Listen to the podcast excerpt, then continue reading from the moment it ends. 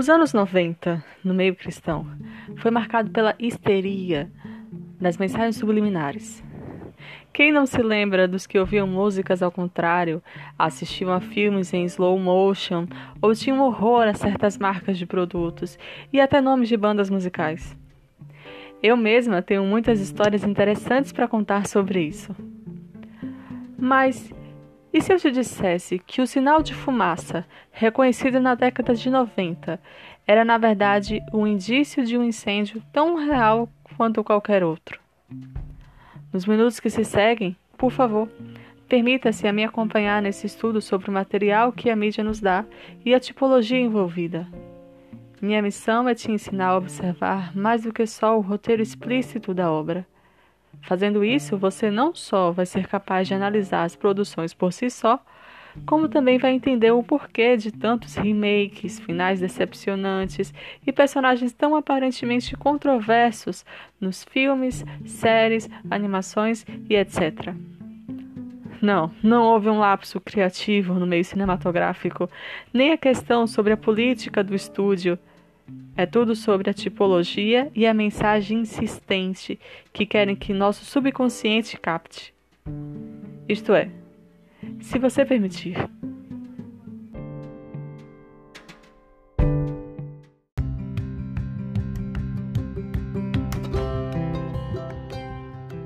Olá! Começamos mais um podcast sobre análise de filmes. E na análise de hoje, nós analisamos o filme de Tarzan, mais especificamente A Lenda de Tarzan, um filme de 2016 disponível na Netflix. E para começar, eu gostaria de dizer que, claro, eu espero que você conheça Tarzan, a história, né? Eu também já tive acesso à história de Tarzan não só na Disney, mas na minha época de infância, eu assistia um canal que trazia a série antiga como um boomerang, né? As séries lá dos anos 60, anos 70. E aí eu, te, eu tenho um, um, uma proximidade com, a, com Tarzan. Mas eu quero falar sobre a origem, a origem mesmo.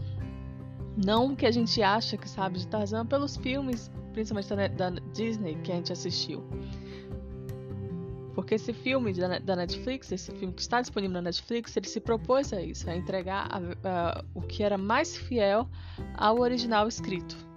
A origem de Tarzan começa assim, ele é o real, não o filme. Tarzan é um personagem de ficção criado pelo escritor americano Edgar Rice Burroughs em 1912 é importante saber a origem da lenda porque nas distorções propostas pelo filme está a chave para decifrar sua tipologia. Minha dica: gaste uns minutos lendo sobre o original da obra. Perceba que não é uma adaptação fiel o que este filme se propõe. É uma mensagem codificada, uma tipologia. Pois é.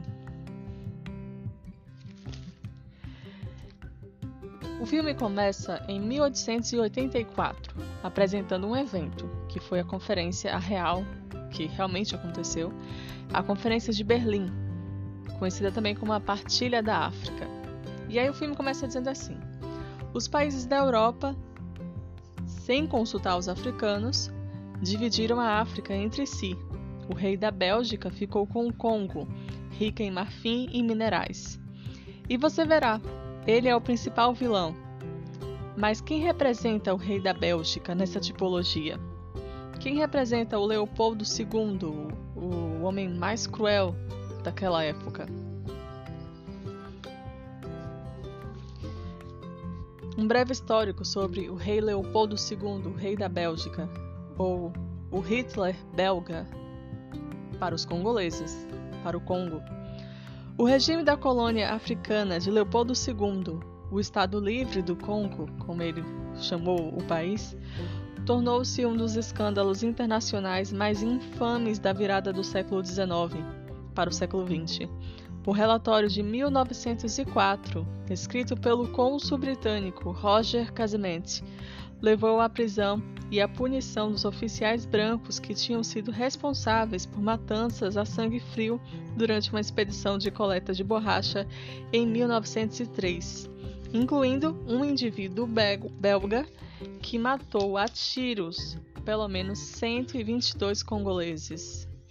Além da escravidão brutal, castigos desumanos eram cometidos ali também, no Estado Livre do Congo, como amputações de membros, mãos, narizes, de desobedientes que iam de homens, mulheres, idosos e até de pobres crianças congolesas.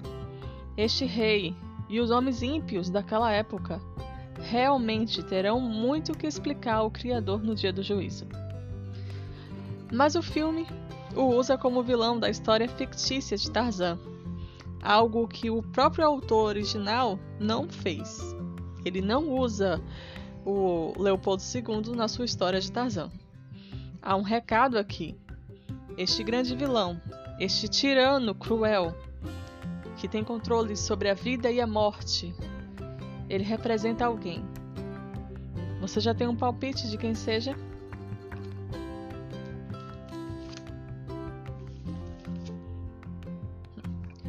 Voltando ao filme. Cinco anos depois, o rei acumulou. É dito que o rei Leopoldo II acumulou uma imensa dívida e já estava sem recursos para pagar o seu exército. É quando ele envia o seu fiel servo, Leon Bron. Leon, Bron é um nome fictício para representando uma pessoa que realmente existiu, mas tem algumas diferenças interessantes. Leon Ron é na verdade Henry Morton Stanley, uma pessoa conhecida e você pode procurar no Wikipedia sobre ele. Henry Morton Stanley, que, ficou, que foi um britânico naturalizado americano, jornalista e famoso pela sua viagem através da África em busca do explorador e missionário britânico David Livingstone, e pelo seu papel na criação do Estado Livre do Congo. Sim, ele representou os Estados Unidos nesse, nessa conferência de Berlim. Isso aqui é a história, a realidade. Ele representou os Estados Unidos na Conferência de Berlim e, como representante americano, defendeu o Congo, sendo dado para a Bélgica. Ele, Henry Stanley, e o personagem do filme, Leon Ron, têm algumas similaridades. Ambos eram órfãos na infância, o que os liga em referência, mas há divergências. Por exemplo, Henry Stanley morreu bem velhinho, repatriado à Inglaterra com um título de nobre e este Leon Ron, bem, veremos ao decorrer desta análise o que aconteceu com ele. Ou seja, Leon Ron não é um erro na pesquisa da produção do filme, fiel à história até aqui. Os mesmos minutos que eu gastei no Google poderiam ser gastos por alguém que estava sendo pago para criar este background histórico ao roteiro. Não foi um descuido, repito, é a tipologia batendo à sua porta. Quem é Leon? Este servo fiel do rei tirano. Leon Ron. Leon significa leão em inglês. Até em, em, francês, que é como se pronuncia o nome dele aqui, também significa leão. Ron é, significa alto, bem alto, em hebreu. Então seria o, o, alto dos altos, o lugar mais, o ponto mais alto do lugar mais alto. Quem é o servo do rei? Quem é o leão? Quem é o leão mais alto dos mais altos? Você tem algum palpite? Eu espero que você tenha. Me acompanhando nas tipologias por aqui, você sabe muito bem que quem está pagando o filme é Satanás, não Jesus. Então ele vai falar bem de si mesmo e vai falar mal de Jesus, do céu, dos anjos, de Deus. Não é incomum que ele coloque um vilão representando Deus, o vilão mais terrível de todos representando Deus. E alguém que está trabalhando para este vilão terrível sendo Jesus. Você ficou chocado? Tem mais coisas ainda para você ficar mais chocado. Marcos 10:45 Jesus fala: Pois o próprio Filho do Homem não veio para ser servido, mas para servir e dar a sua vida em resgate por muitos. Sim, o fiel servo do rei, no filme, é a tipologia para Jesus. Ele é o fiel servo de Deus. Ele mesmo, o Messias, ele se identificou como servo e servo fiel a Deus. O que o pai faz, falava, ele fazia. O que o pai mandava, ele executava. Em Isaías 52, 13, uma profecia messiânica, é dito assim: Porquanto não saireis apressadamente, nem vos ireis fugindo, porque o Senhor irá diante de vós, e o Deus de Israel será a vossa retaguarda. 52, ou oh, desculpe, 13. 52, 13 diz assim: Eis que o meu servo procederá com prudência, será exaltado e elevado, e será muito sublime. Exaltado e elevado. É o nome deste personagem, né? Leão exaltado ou leão elevado, se você quiser pensar assim. É Jesus. E ele é faz parte da vilania deste filme. Isaías 53, 12 também diz assim: Por isso eu lhe darei muitos como a sua parte, e com os poderosos repartirá ele o despojo porquanto derramou a sua alma na morte. Foi contado com os transgressores, contudo levou sobre si o pecado de muitos e pelos transgressores intercedeu. É uma profecia messiânica também. E o engraçado do capítulo 53 de Isaías é que mostra ali o servo sofredor e se refere a Jesus. Aqui nesse versículo que eu li, Deus está dizendo para Jesus que por ele ter sido um servo, sido um servo tão fiel, que derramou sangue para cumprir a missão que foi dada para ele, ele receberia uma recompensa. E é o servo sofredor, é o servo que é o mais fiel ao rei, é o servo que ele enviou para o Congo nessa tipologia aqui que o rei tirano é, enviou para o Congo. Satanás sempre identifica Deus como um tirano, como uma pessoa que um, um, uma pessoa cruel que mata, que tem prazer na matança de, de outros seres. Mas não se engane, não seja seduzido pelas palavras dele. Quem realmente tem prazer em matar é o próprio Satanás. Mas já sabemos quem é Deus e quem é Jesus nessa tipologia. Quem seria Satanás?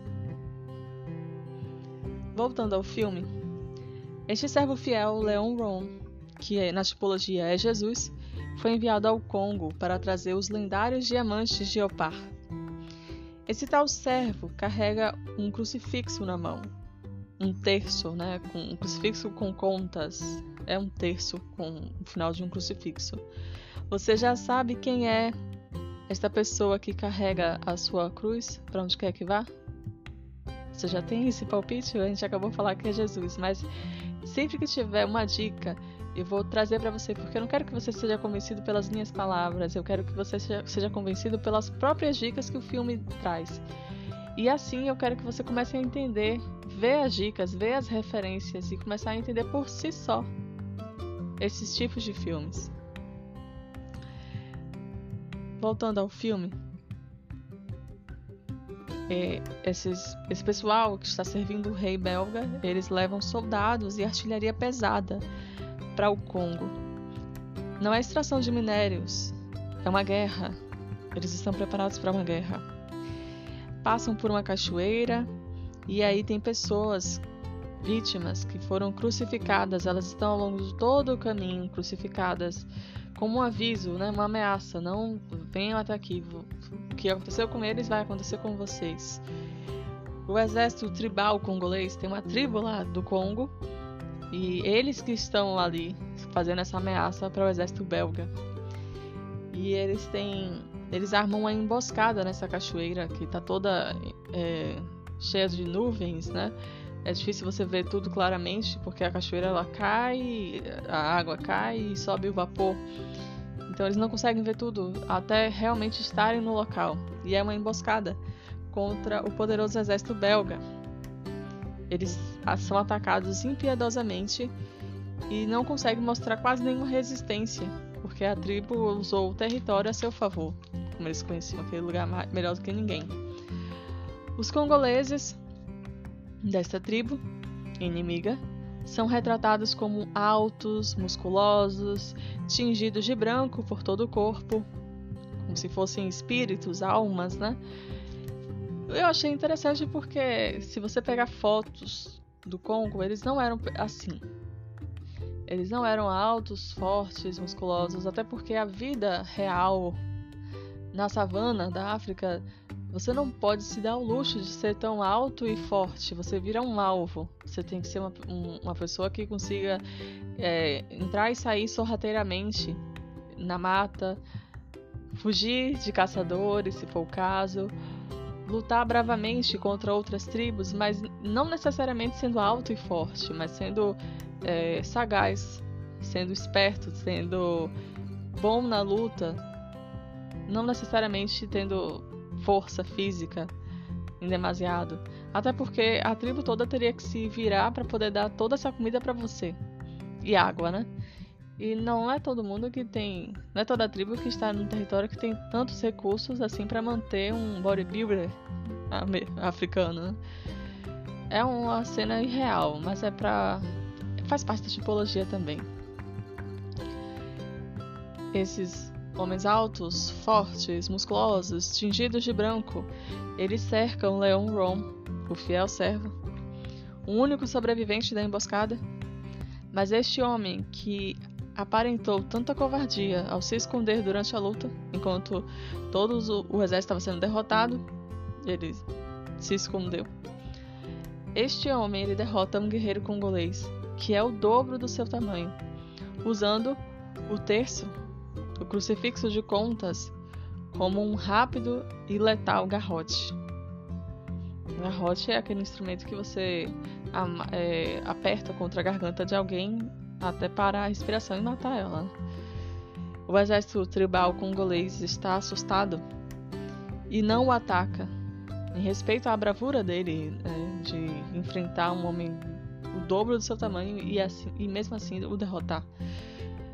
Chefe Monga, Mumbonga, eu suponho, Leon Ron disse, ao identificar o líder da tribo.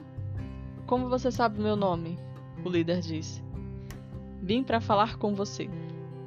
Esse é o diálogo entre Leon e o rei congolês desta tribo. O rei congolês mostra diamantes em suas mãos e pergunta se Leon Ron veio por eles. E aí ele fala: O que você faria por eles? E ele responde: O que for necessário. E aí o, o chefe da tribo diz: Existe uma coisa acima de tudo que eu desejo Traga ele para mim, e ele vai e você vai ter seus diamantes. Vemos então o que motiva, o que motivará a obsessão pela caça ao Tarzan. Não é um, um ódio, é que ele é tão precioso que um rei está disposto a dar diamantes para poder ter o prazer de derrotar este o, o herói Tarzan. Vamos entender essa tipologia logo adiante. Mas eu tenho um, uma coisa para dizer sobre isso: os, os, diamantes preciosos de Opar. Opar é um lugar fictício no universo do Tarzan original. Na história, tem alguns países, alguns povos que não existem na realidade e que não existem pra, no Ocidente para o homem branco, mas é, eram acessíveis aos povos da África e a Tarzan povos perdidos no tempo e na história, sabe? Era um lugar de homens pequenos e cabeludos e mulheres belíssimas que viviam em um culto ao sol, com sacrifícios humanos. É uma das civilizações antigas e perdidas a que o Tarzan original chegou a ter acesso na misteriosa África. O, o autor original nunca chegou aí à África, o que ele tinha da África era o imaginário dele. Então ele pintou um, um, continente cheio de mistérios e superstições e coisas sobrenaturais e essas coisas. No filme, porém, a referência de Opá fica só por seus raros e grandes diamantes. A civilização perdida não é, não é explorada. Agora, cuidado! Temos mais um elemento no mundo, neste mundo de tipologia de filmes e séries. Estamos lidando com alguém que tem acesso às organizações secretas deste mundo e que está mandando mensagens através das produções cinematográficas. Mensagens que eles não querem que o povão, como eu e você, tenha acesso. A tipologia nem sempre será constante e firme, como acontece na Bíblia. É o inimigo aqui. Ele é o pai da mentira e do engano. Portanto, o que você deve observar em tipologia de filmes é tipologia que não são fixas. Existem isso. Cuidado com elas. Nesta cena em que o exército belga enfrenta o exército tribal do Congo, uh, há clara questão de dois reinos opostos se enfrentando. O exército belga simboliza o exército de Deus, na visão de Satanás, claro, como os vilões. Que o exército de Deus é, são seus, seus profetas, os anjos, os servos que enfrentaram a fúria satânica com o custo da própria vida. As vítimas nas cruzes no, no caminho simbolizam bem os mártires que foram feitos desde que desde que o mundo é mundo. Quero lembrar que Noé foi escrachado pela nação antediluviana. Não foi só com a vinda do cristianismo que teve gente perseguida pelos seguidores de Satanás. Sempre teve gente que teve que sofrer pra, em defesa da sua fé em Deus. Então, aquelas, aquelas pessoas nas cruzes simbolizavam os mártires. E isso mostra que o exército belga simboliza o exército de Deus.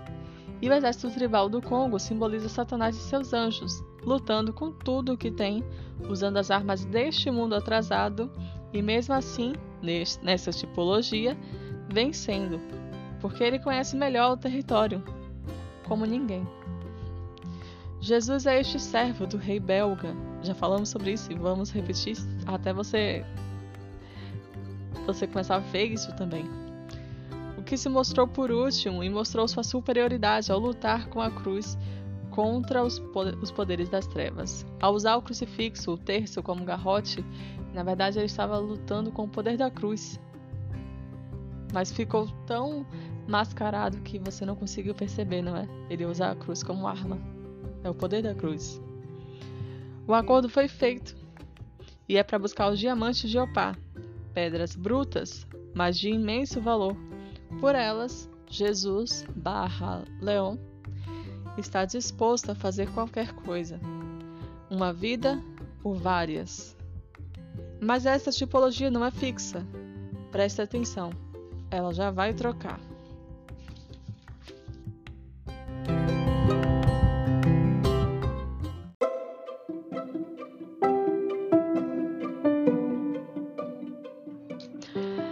Mas o filme se passa quando Tarzan já foi descoberto e levado de volta para a civilização, sendo agora um lord em Londres.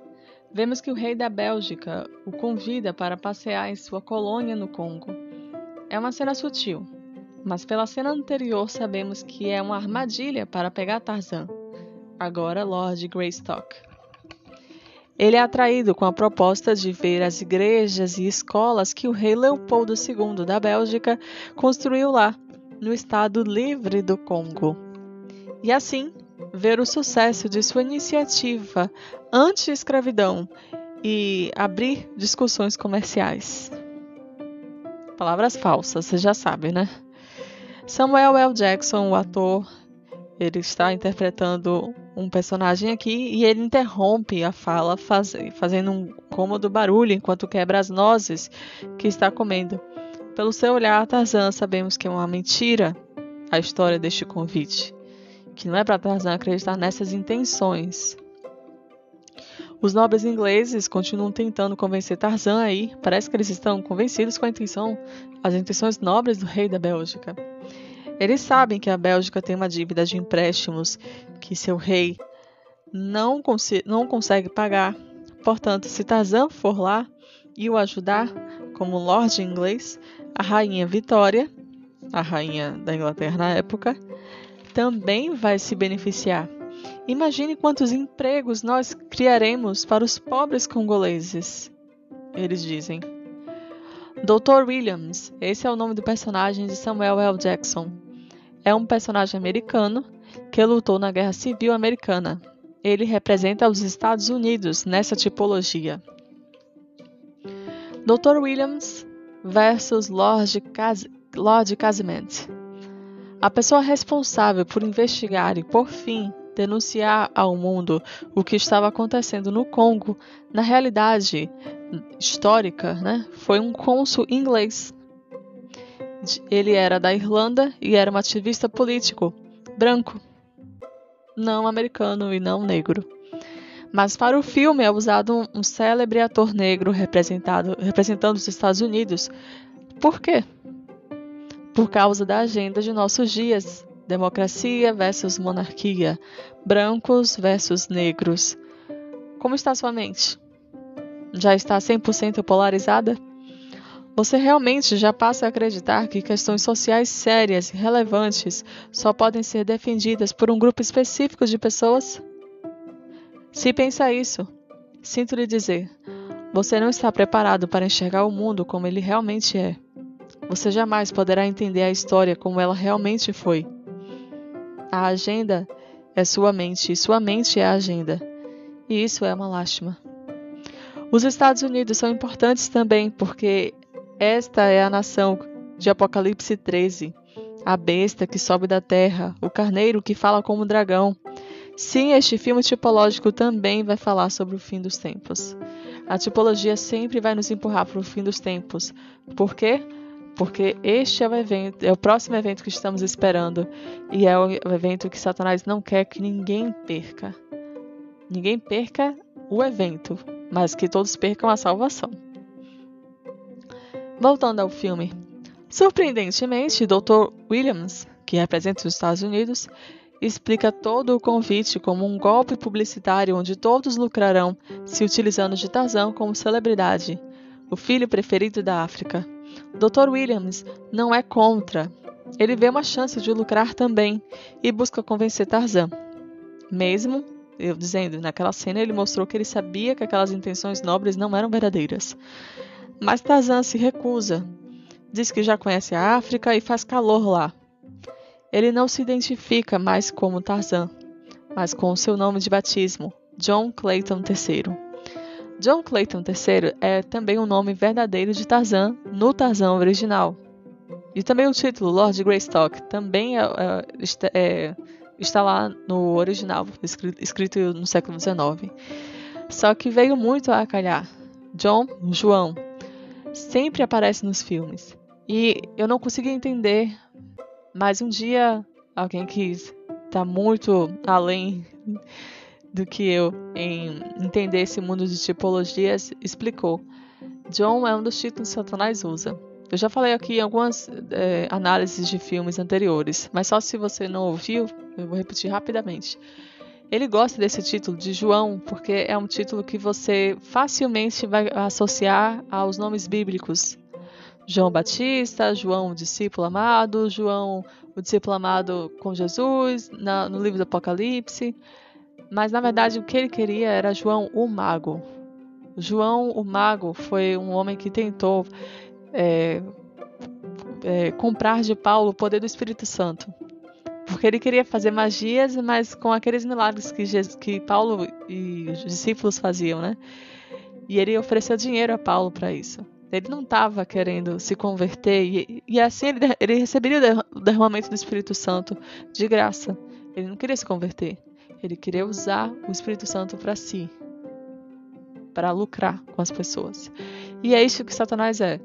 Ele é um ser espiritual tudo que Jesus faz, fez, ou todos os milagres que ele diz que os seus servos poderão fazer, Satanás também tenta imitar, mas não porque ele se converteu, porque ele está cheio do Espírito Santo, é porque ele quer lucrar.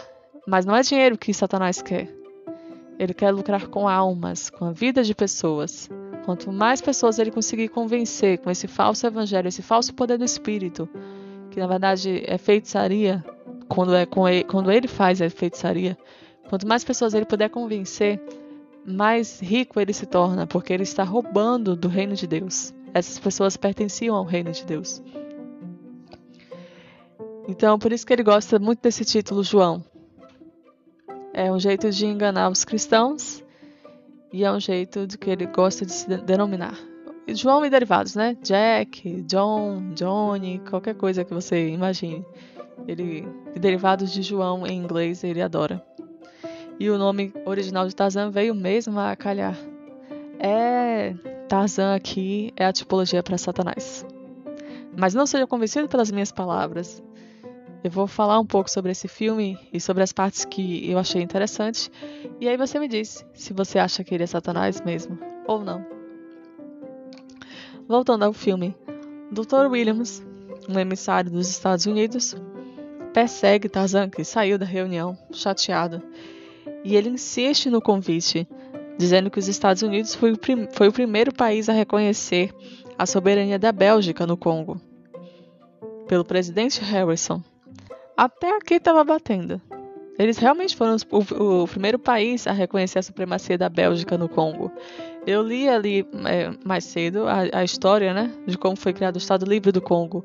Os Estados Unidos eles representaram o, na conferência a favor do, do rei da Bélgica é, estar com o Congo, estar dominando o Congo, né? Mas presidente Harrison Toda vez que num filme te der nomes, datas, eventos, nomes de presidentes, nomes que você possa pesquisar na internet, minha dica é pesquise. Pesquise porque você vai ficar encantado com a vida dessas pessoas, que às vezes são pessoas que não deveriam ter sido esquecidas na história, mas também encantado com a facilidade que eles têm de entregar falsos materiais, falsas é, referências históricas quando eles querem te enganar com alguma tipologia. Presidente William Henry Harrison. É uma pegadinha do filme. Ele foi o nono presidente dos Estados Unidos e o de mandato mais curto, apenas 31 dias, do ano de 1841, por causa de uma pneumonia. Ele morreu por causa de uma pneumonia. Este não foi um erro em vão. Este filme não tem compromisso com a história, nem com a lenda do Tarzan. Eles não querem entregar o original da lenda para você. Seu compromisso é com a tipologia e a história escondida que ele vai contar, bem na frente dos seus olhos. O que eu estou, o que eu descobri no Google, numa rápida pesquisa, essas pessoas que foram pagas para fazer o background do filme, eles também têm acesso, eles também podiam fazer erraram de propósito. É isso que eu quero dizer. Então, o emissário dos Estados Unidos revela que o que o motiva a querer que Tarzan aceite o convite e volte para a África, levando ele, é o desejo de investigar e descobrir se está sendo usado o trabalho escravo no Congo. A intenção agora é infinitamente mais nobre do que o lucro pessoal ou só por nostalgia, né? para Tarzan revisitar o país onde ele cresceu e foi criado. É, eles vão agora deter a escravidão. Que motivo nobre. Temos um flashback contando o relato do pai de Tarzan, de como foi o tempo tentando sobreviver à selva. E basicamente é um retrato em carne e osso da encenação da Disney, da animação da Disney. Eles estão usando a narrativa da Disney como background é como a continuação da animação de 1999. Jane, casada com Tarzan e morando em Londres, está em sua casa contando suas lembranças da África para as pessoas. As crianças percebem algo nas mãos de Tarzan e ele diz que foi criado andando de quatro pelos gorilas. E o que, é diferente? O que, que eles notaram? Que todos os dedos de, de Tarzan são basicamente do mesmo comprimento como um gorila de verdade. Foi uma evolução por adaptação. De tão pequenininho, é, ele já se acostumar a andar desse jeito, seus ossos, sua musculatura foram, se, foram evoluindo para se adaptar ao ambiente que ele estava. Mudou minha estrutura óssea, ele ainda diz. Isso aqui. Ah, tem um, um, um diálogo legal. É verdade que a sua mãe era uma macaca? Uma menina pergunta. Claro que não. Minha mãe era Alice Clayton. Tarzan responde. Esta parte aqui do filme é uma discreta referência ao evolucionismo. Mas perceba nesse diálogo, a menina pergunta se a mãe dele era uma macaca. Segundo o evolucionismo, a mãe da humanidade foi uma macaca, foi um símio. Nós viemos dos símios, segundo eles. Só que nesse diálogo aqui, a humana, a humaninha, né, a menina pergunta para ele se a mãe dele é uma macaca. E ele diz que claro que não. Ela tem um nome e sobrenome, Alice Clayton. Qual é a mensagem aqui discreta que eles estão tentando passar? Evolucionismo para nós humanos, Mas Satanás sabe de sua criação. E ele tem um pai, ele tem um criador. Nós é que devemos rejeitar o nosso pai e criador. Ele sabe muito bem como foi criado e ninguém está enganando ele sobre isso. Só nós estamos aceitando essa balela. Uma coisa interessante que eu vi também nessa cena foi quando as, as crianças, elas, eu disse, né, ficaram impressionadas com as mãos dele. E isso automaticamente me lembrou de uma, uma parte, um trecho do livro de é, grande, O Grande Conflito de Ellen White, que ela diz que ao chegar no céu, as criancinhas elas vão olhar para as mãos de Jesus porque ele para sempre vai estar ferido com as marcas da cruz, ferido né, com, com as cicatrizes, né? Ele não tirou isso, ele não vai tirar. Foi a marca de como ele nos salvou. E essas criancinhas pequenas vão olhar nas mãos deles e, dele e perguntar o que foi isso. Vão ficar impressionadas com as mãos dele, né? Quem foi capaz de, de ferir uma pessoa tão amável quanto Jesus? E aí Jesus vai contar para elas que devem ter morrido muito cedo e por isso foram ao céu ainda crianças, ou seja, não que as pessoas morrem e vão para o céu, mas quando Jesus voltar e ressuscitar as pessoas, elas não vão ressuscitar já todas adultas. Quem, quem morreu bebê vai ressuscitar bebê, quem morreu criança vai ressuscitar criança e vai crescendo ao longo da eternidade. Então essas criancinhas estão no céu, mas já salvas, já estão vivendo a eternidade, vão crescer, mas elas não conhecem a história da cruz, não conhecem quem foi que machucou Jesus dessa forma. E aí Jesus conta para elas é a mesma cena aqui, só que ao invés de se maravilhar com Jesus e a história da cruz, as, minas, as crianças estão se maravilhando com Satanás e a história da evolução. Eu achei essa referência. Não sei se faz muito sentido para você, mas eu achei isso bem flagrante. Voltando ao filme, sabemos que já se passaram oito anos desde que Tarzan e Jane, e Jane, Jane, Jane né, saíram da África Sabemos também que Tarzan não fala o nome de Mibonga há anos, que é aquele chefe tribal da cachoeira, lembra? E que eles dois perderam um bebê. É, nasceu morto, ou, ou, foi um parto difícil, o bebê morreu logo em seguida. É, e Tarzan não pretende levar Jane, Jane com ele na viagem de volta para a África. E aí tem uma cena que eles reclamam, ela discute com ele sobre isso, porque ela quer voltar e coisa e tal. Mas eu achei interessante que ela fala assim: é, que ela achou que ele ia ficar lá em, em Londres, hibridizando cocos e jogando ping-pong. Essas falas que sem pé nem cabeça, que parece que são aleatórias, elas não são aleatórias. Preste atenção. São dicas, são referências. São muito específicas para ser aleatórias. Hibridizando cocos, que isso te diz? Tarzan. Pega o Tarzan que você está aí na sua mente, aquele Tarzan das animações da Disney, e pense que ele vai ficar hibridizando cocos, ele mexendo com o genoma de plantas, ele fazendo misturas de plantas para criar um coco diferente, não natural. Você consegue imaginar isso acontecendo? Não, né? Isso aqui é sobre amalgamação.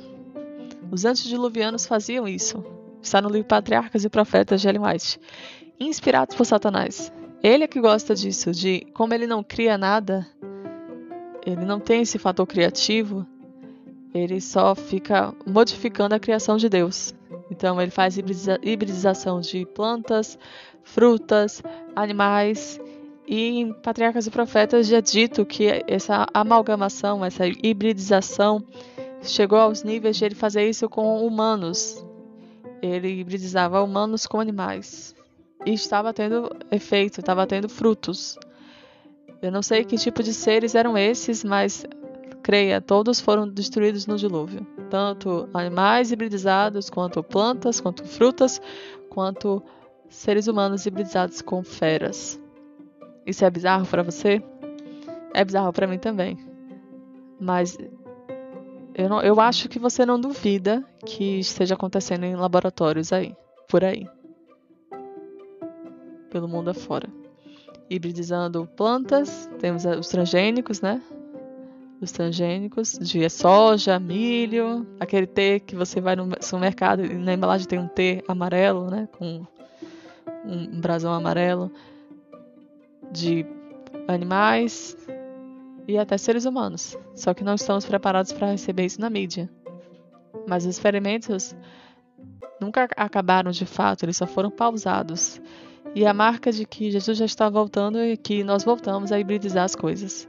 E a marca de que Tarzan é mesmo Lúcifer, ele está hibridizando cocos. Ele passa o tempo fazendo isso. Mas não é só isso. Tem vários outros fatores aqui. E eu vou mostrar todos eles. Voltando ao filme.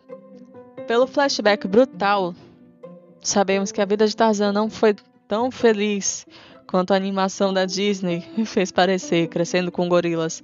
Sua infância foi marcada por medo e sujeira. Ele era hostilizado pelo gorila chefe, que só tinha um olho, algo que ainda o assombra.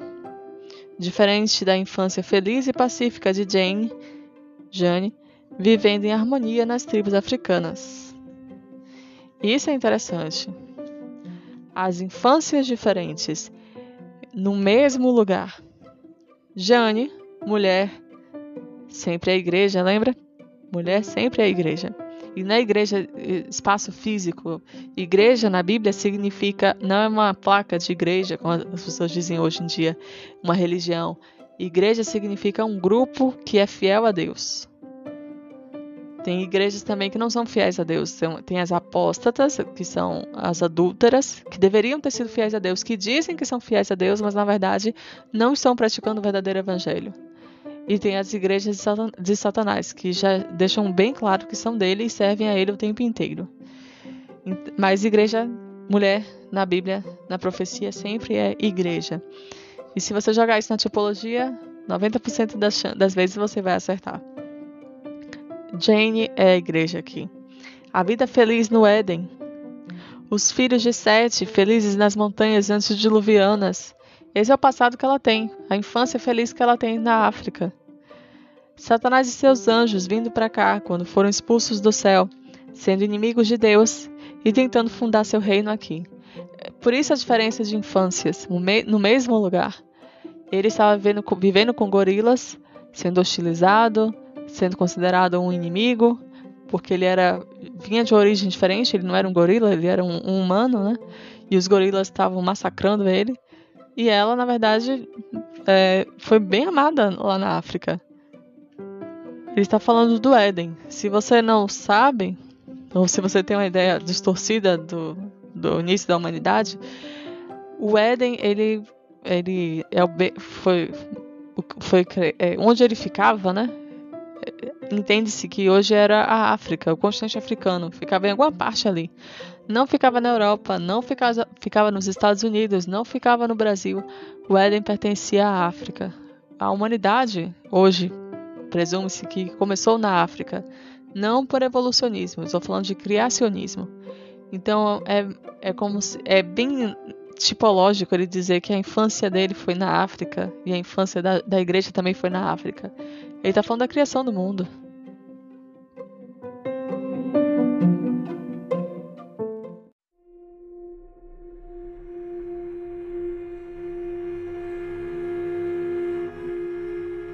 O pai de Tarzan deixou um diário onde dizia que ele, o Tarzan, era um seu herdeiro, vindo de um lugar melhor e não o lugar miserável onde estavam, a África. Lúcifer pertencia ao céu. Este planeta não é seu lar. E ele sabe disso. Percebemos que sair da África foi a vontade do pai de Tarzan, a salvação que ele almejava para seu filho. E foi Jane que o salvou, que o levou para a civilização, no filme. Por amor a ela, e ao amor que ela nutre sobre a África, Tarzan, porém, aceita levar ela com ele, voltar para lá e levar ela com ele. Mesmo ele sendo tão relutante. Ao chegar na África, Tarzan é primeiro recebido por um grupo de leoas, enquanto caminha na savana. Elas estão se alimentando, mas o reconhecem e o saúdam. Vemos o Tarzan fazer uma reverência né, de animal. Vemos o Tarzan místico que fala com animais e os entende como na história original. Percebemos que Tarzan não veio como a comitiva da Bélgica esperava, Ele se livrou do ataque que sofreria provavelmente assim que chegasse. Era uma armadilha para pegar ele assim que ele chegasse. Satanás é um plagiador. Eu espero que você já saiba disso. Você já ouviu essa frase por aí? Que ele é um plagiador? Pois é a mais pura verdade. Quem escapou de uma armadilha assim que chegou a este mundo foi Jesus, não ele. E ele não era um homem feito, como Tarzan aqui no filme. Jesus era apenas um bebê e já tinha que fugir para o Egito com seus pais, pois Herodes, inspirado por Satanás, tentou matar Jesus, matando todos os bebês de Jerusalém. Que pessoa maravilhosa que Satanás é, né? Mateus 2, 13 a 23 nos conta essa história. Mateus 12, 2, na verdade, 13 a 23, diz assim: Sendo por divina advertência prevenidos em sonho para não voltarem à presença de Herodes, regressaram por outro caminho à sua terra. Os reis magos, né? Mas 13. Tendo eles partido, eis que apareceu um anjo do Senhor a José em sonho e disse: Dispõe-te, toma um menino e sua mãe, foge para o Egito e permanece lá até que eu te avise, porque Herodes há de procurar o um menino para o matar. Dispondo-se ele, tomou de noite o um menino e sua mãe e partiu para o Egito. E lá ficou até a morte de Herodes, para que se cumprisse o que fora dito pelo Senhor, por intermédio do profeta. Do Egito chamei meu filho.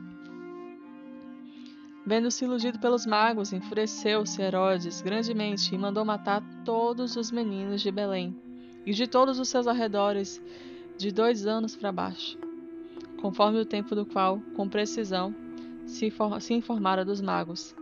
Então se cumpriu o que fora dito por intermédio do profeta Jeremias. Ouviu-se um clamor em Ramá, pranto, choro e grande lamento. Era Raquel chorando por seus filhos e inconsolável porque não mais existem. Tendo Herodes morrido, eis que um anjo do Senhor apareceu em sonho a José no Egito e disse-lhe: Dispõe-te, toma um menino e sua mãe e vai para a terra de Israel, porque já morreram os que atentavam contra a vida do menino. Dispôs-se ele, tomou o menino e sua mãe e regressou para a terra de Israel.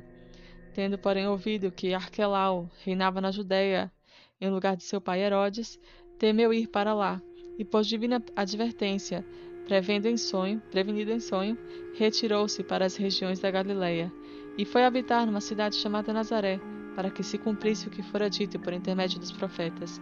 Ele será chamado Nazareno.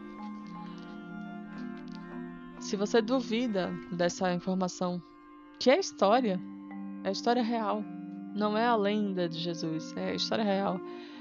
Tem os, os historiadores da época falaram sobre Herodes. Eu esqueci o nome do historiador, mas um historiador romano da época falou que sobre Herodes era no reino de Herodes é melhor nascer um porco do que nascer filho dele, porque esses bebês de dois anos para baixo que ele mandou matar, inclusive foram seus próprios filhos. Ele ficou com medo que um de seus filhos fosse o Messias e mandou matar.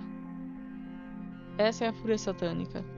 Essa foi a armadilha que Jesus teve que escapar assim que chegou a este mundo. E ainda era um bebê.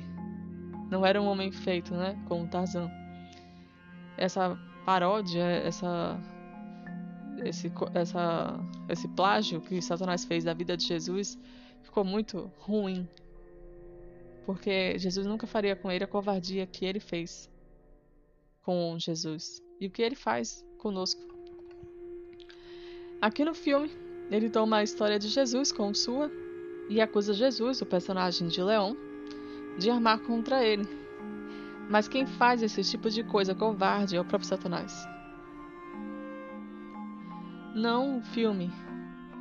E contra adultos. Mas na vida real, ele fez contra bebês indefesos.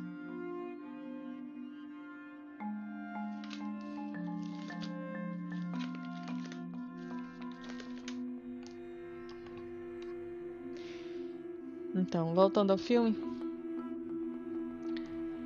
É, centenas de marfins ensanguentados, marfins, aquelas presas de elefantes, ainda ensanguentados, eles passam na tela, sendo carregado no carregamento de trem. A Bélgica realmente é a vilã aqui. O reino da Bélgica é o vilão dessa história. E o rei da. Se você ainda não entendeu, o reino da Bélgica, na tipologia, está falando do reino dos céus. Que diz que vai te libertar da escravidão, que vai construir igrejas, escolas e vai te ajudar na vida, mas na verdade eles só querem te escravizar, te explorar. Essa é o deboche que Satanás está fazendo nesse, nessa parte aqui, né? Leon Ron, o servo fiel do rei, rapidamente muda sua estratégia e resolve se encontrar com Tarzan, onde ele está, para então entregá-la ao rei da tribo congolesa. Assim, tendo um atraso de dez dias, mas recebendo precioso, os preciosos diamantes. Seu rei está atrasado três meses no pagamento dos empréstimos. Está. Responde cinicamente Leon Ron para o banqueiro, que está lá na África para garantir que a dívida seja paga. O atraso no pagamento. Temos uma referência sobre isso. O pagamento aqui se fará com diamantes, às custas do sangue de Tarzan. E o rei está atrasado em seu pagamento. Este é um paralelo de contraste no final. A verdade é que a dívida enorme do pecado, o preço incalculável pago com o precioso sangue de Jesus, foi pago na plenitude do tempo. A promessa parece, pareceu demorar durante algum tempo, né? Desde Adão até os filhos de, até os filhos de de Deus lá em Jerusalém, quando reconstruíram o templo com Neemias, eles esperavam pelo Messias, mas ele chegou na hora exata e pagou completamente o preço impossível. Temos a referência disso? Apocalipse 5, 9. Abrem sua Bíblia porque esse texto é lindo e merece ser marcado na sua Bíblia. Apocalipse 5, 9 diz assim: e entoaram um novo cântico, dizendo: Digno és de tornar, de tomar o livro e abrir-lhe os selos, porque foste morto e com teu sangue compraste para Deus os que procedem de toda tribo, língua, povo e nação. Está se falando de Jesus aqui. Ele comprou com o seu sangue as pessoas do mundo inteiro. Todo mundo tem acesso à salvação. Esses diamantes brutos que Jesus quer levar para o céu são eu e você e pessoas do mundo inteiro. Custou o sangue dele. É claro que para você, para ele, você não é uma pessoa qualquer. Você custou o sangue dele. Essa é a tipologia aqui. O verdadeiro significado, corrigido, não a, a deformidade que Satanás está apresentando no filme. Voltando, se o par não for real, se não fizerem pagamento, o rei da Bélgica vai perder a terra do Congo, que na tipologia é esta terra aqui, o planeta Terra. E quem será o culpado? Leon Ron, o servo fiel. Exato. Se o céu não for real, se o pagamento da dívida não tivesse sido feito, se a salvação não é real, se você duvida disso e Jesus não vai voltar na sua cabeça, ele não vai voltar, quem vai ficar em dívida com o universo, quem vai sair como mentiroso, é Jesus, porque é ele que fez essa intermediação do Pai conosco. Satanás está tentando convencer a nós que Jesus não vai voltar, que a salvação não é real, que o, o sofrimento dele na cruz não foi o suficiente. Mas se, for, se esse, esse argumento fosse verdadeiro, quem ia passar por mentiroso era o próprio Jesus. E depois o próprio Deus. Mas Jesus e Deus não são mentirosos e eles cumprem as promessas que fazem. O sacrifício de Jesus foi real e foi suficiente. A salvação é verdadeira e está acessível ainda. E Jesus vai voltar logo. Eu espero que você esteja entre os salvos. Voltando, Tarzan se encontra com a tribo amistosa onde Jane foi criada. Mas descobrimos que a origem dela, de Jane, é americana. Ela não é inglesa como ele. A origem de Jane. Isto coincide, coincide com o original da história, mas serve à tipologia. Por isso foi deixado. Jane, a igreja, a mulher de Tarzan, barra Satanás, é a igreja que vem dos Estados Unidos. Sim, Que igreja você imagina quando pensa em Estados Unidos? A igreja protestante, claro. Ela é o alvo de Satanás neste último tempo em que vivemos.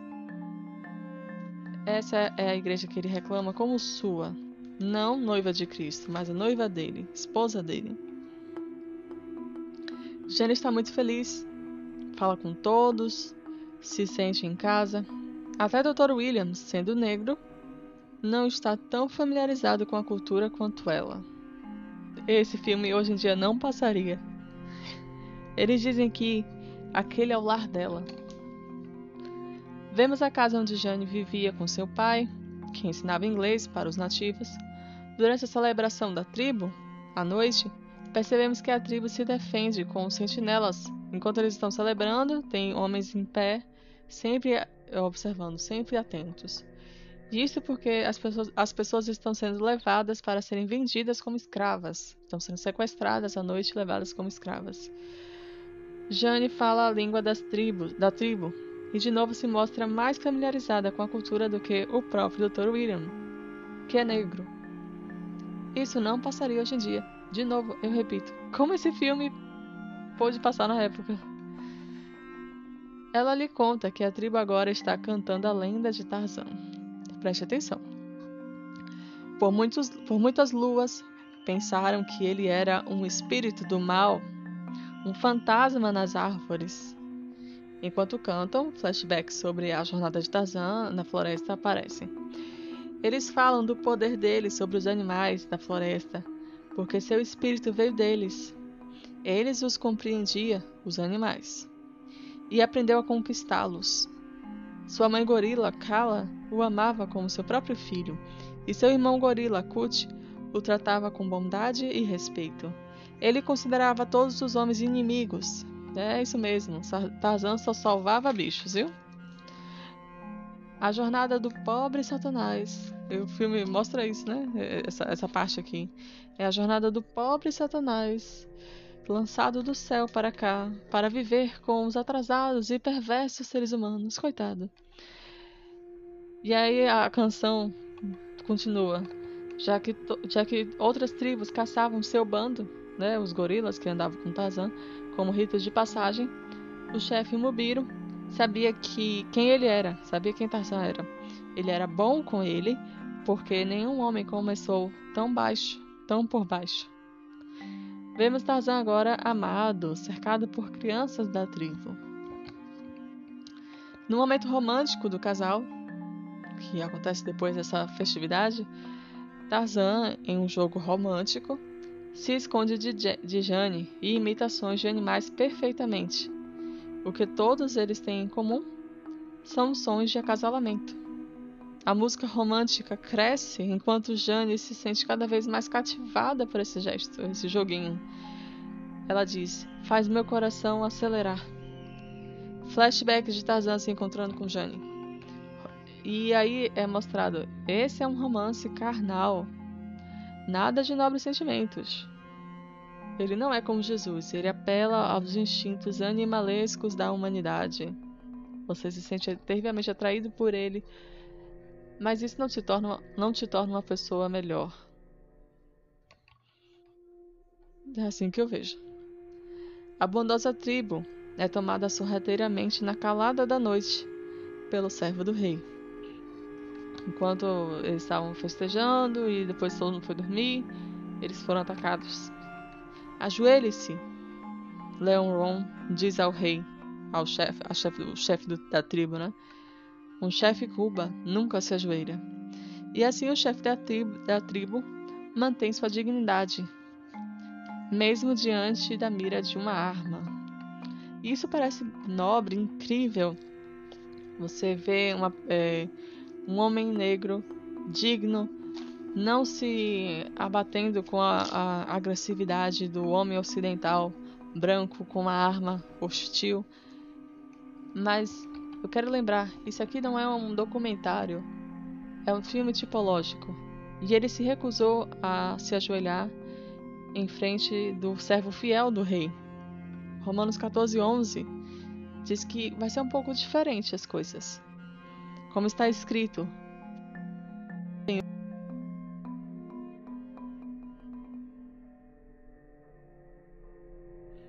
Diante de mim se dobrará todo joelho e toda língua dará louvores a Deus. É, todo joelho se dobrará para Jesus. Não vai ter dignidade em ficar em pé, em desafiar a autoridade de Jesus. Não vai existir isso. Não coloque essa sementinha na sua mente. Jesus merece a adoração, porque ninguém entregou tanto por nós. Nem Satanás, que diz que ama a humanidade como como ninguém mais. Na verdade, ele foi a causa da nossa ruína e a, a nossa constante degeneração. Ele é a causa, ele nunca fez nada por nós. Ele não merece adoração, não merece que fiquemos de joelho. Mas Jesus, ele merece toda a adoração. Voltando, Tarzan é capturado e amarrado como um animal, e eles ainda debocham de quão fácil foi pegar ele. Deboches depreciativos marcam eles os belgas como inimigos desumanizados. Aqui Satanás barra Tarzan faz as vezes de Jesus. Mas o que ele sofreu aqui não chega aos pés de toda a dor e humilhação que Jesus teve de passar em seu caminho ao Calvário. Simplesmente incomparável. Eu não tenho textos aqui, mas eu espero que você saiba que Jesus foi chicoteado, foi debocharam dele, batiam no rosto dele, tampavam o rosto dele com um manto e, depois, e socavam o rosto dele, depois debochando, mandavam ele dizer, profetizar quem foi que bateu nele. Colocaram uma coroa de espinhos, xingavam ele, cuspiram no rosto dele, puxaram a barba dele. Ele foi despido, não, não de tanguinha como mostra nos filmes. Ele foi ridicularizado nu e foi pregado numa cruz. E as pessoas ainda estavam debochando dele, mesmo ele na cruz. Satanás nunca passou por isso. É incomparável. Foi um plágio realmente descarado e ridículo. Dr. Williams tenta salvar Tarzan, atirando nas sombras contra os belgas. Eles conseguem levar Jane mesmo assim, e alguns homens fortes da tribo, e eles vão de barco mesmo em meio aos tiros, eles conseguem é, fugir, né? E levando, tentando levar Tarzan. No dia seguinte, ah, temos uma coisa sobre isso. Peraí. Temos aqui. Jesus chegou de repente ao reino das trevas. Foi como um sequestro mesmo. As trevas estavam sabendo que Jesus viria. Desde Adão, Satanás sabia dessa profecia, mas ele não esperava a noite que Jesus nasceu. Não esperava. Foi como um sequestro. De uma hora para outra, os que eram das trevas foram levados à cruz, foram levados à luz e à cruz, né? Foi assim com a, com a igreja. Mesmo quando encarcerada e perseguida, a reforma protestante irrompeu, dizimando as trevas da Idade Média. Quando Satanás parecia que estava vencendo, foi que Deus deu uma reviravolta e venceu ainda mais. Foi pego de surpresa, na calada da noite. Essa tipologia caiu bem. No dia seguinte, a tribo arrasada, chorando pelo chefe morto, é, e Tarzan traça um plano de resgate. Uma borboleta monarca pousa em Jane. E eu vou falar disso porque é importante. Não é tipológico, mas é interessante.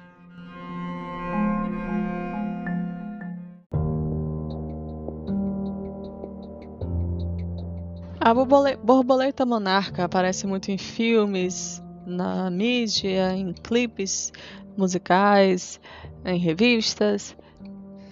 E se você não sabe o que é uma borboleta monarca, dê uma rápida pesquisada no Google quando você vira a borboleta, você vai perceber que você já a viu em vários lugares e vai começar a perceber ela nos vários lugares onde ela aparece. Por que, que ela apareceu e pousou em Jane? Não foi uma coisa aleatória. E não serve direito a tipologia. Não tem, nada, não tem nada na Bíblia falando sobre borboleta monarca, né?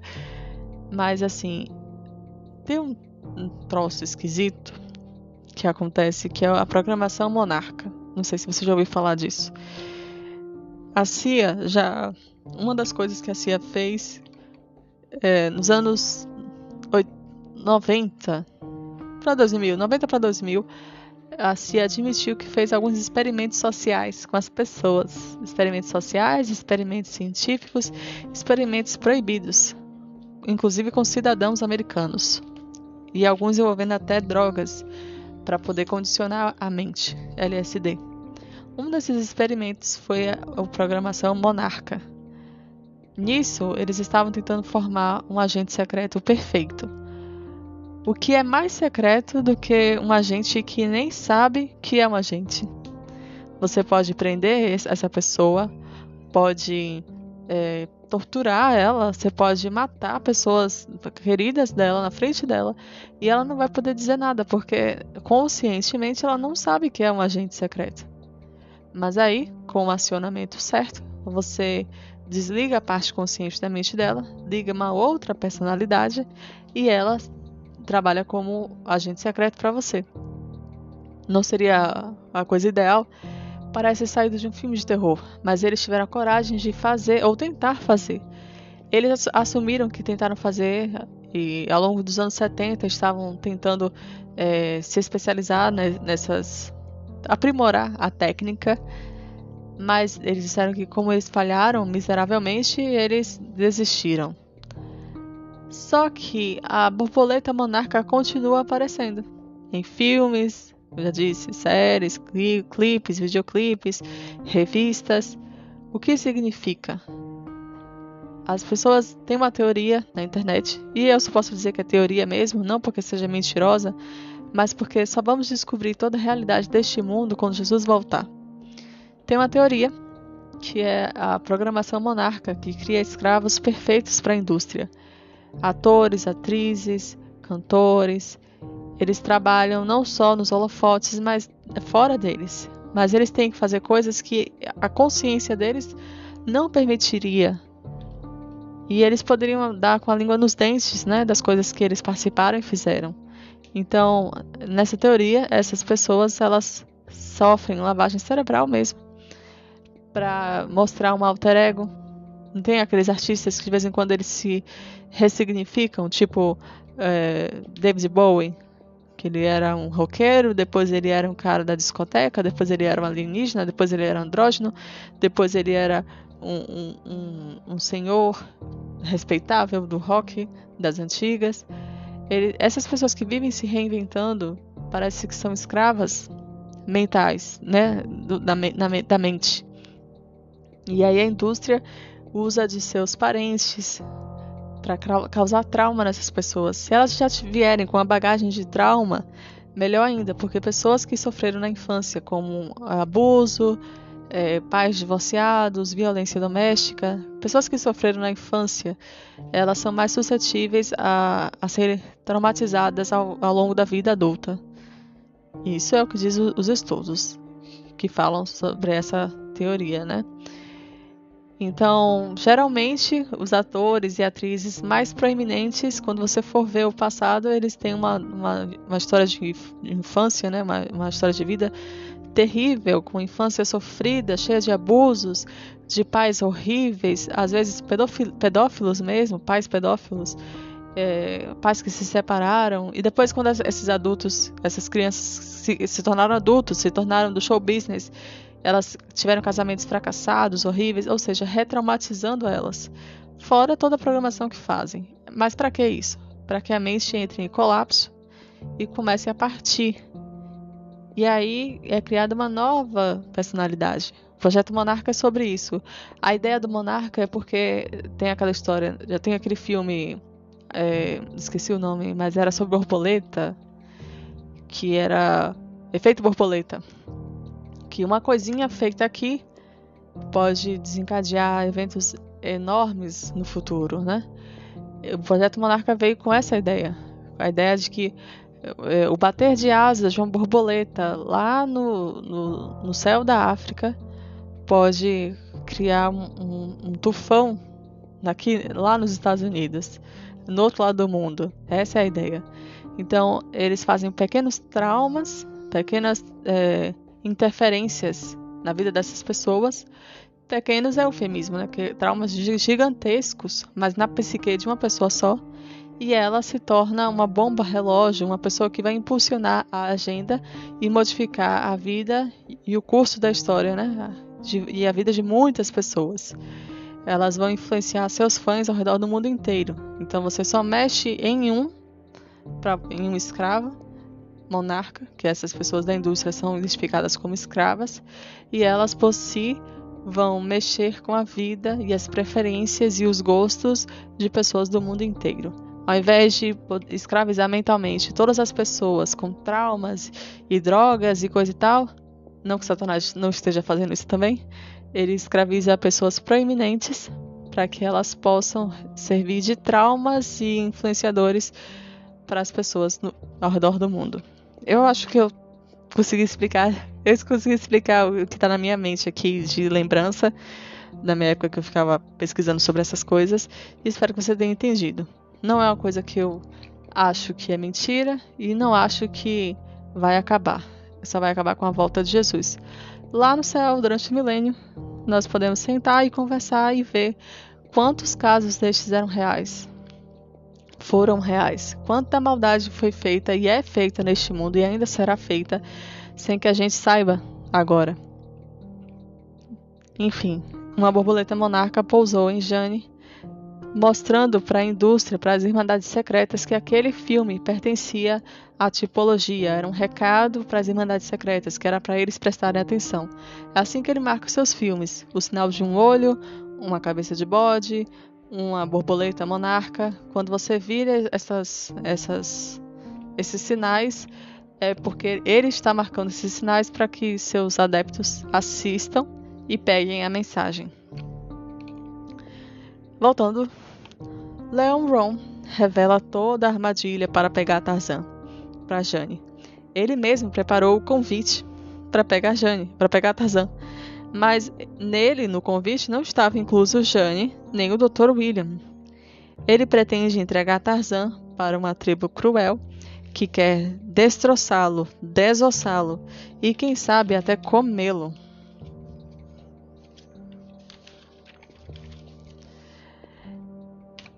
Ah, Jane. Ah, ah, ah. Jane tem cabelos que mudam do loiro ao ruivo aqui. Ela permanece calma e, e em paz, mesmo com toda a intimidação do vilão Leão Ron.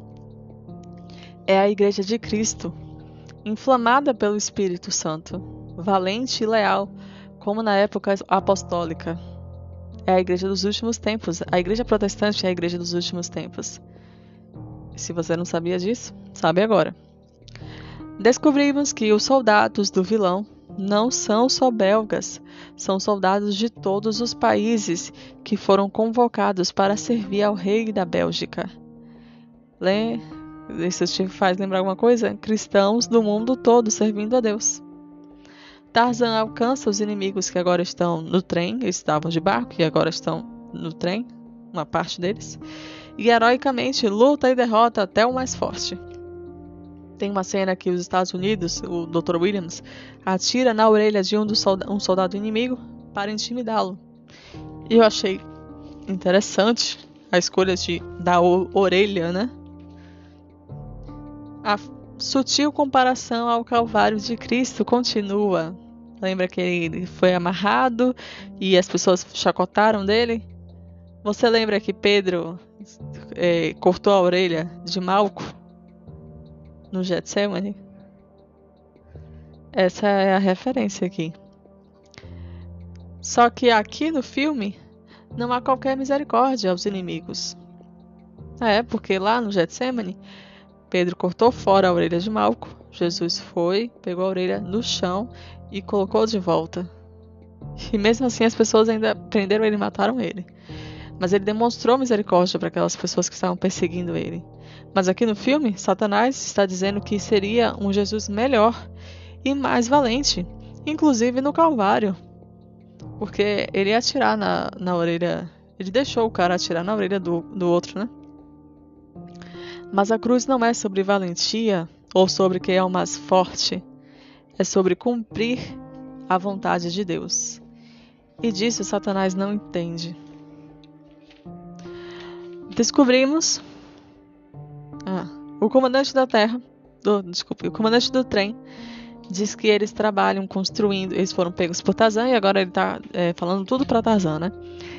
É, eles trabalham construindo pontes que 800 pessoas foram escravizadas, mas aqueles, nati mas aqueles nativos que eles pegaram na tribo naquela noite. Mas no início do filme é dito que eles constroem, na verdade, estradas de ferro, não pontes. O que são pontes aqui? Ação missionária, unindo todo mundo em Cristo. Pontes em todas as nações, porque tem uma, um mesmo ideal, somos todos irmãos, e a ponte que liga todos nós é Cristo. Essa é a referência aqui. O plano maior é aberto pelo comandante do trem, algo que nem o próprio Tarzan sabia. As estradas de ferro e pontes estão sendo construídas para a distância de três para, para ligar o Congo a uma distância de três dias do forte onde um exército virá. Os fortes estão prontos, estão prontos, mas o exército não veio, diz o comandante.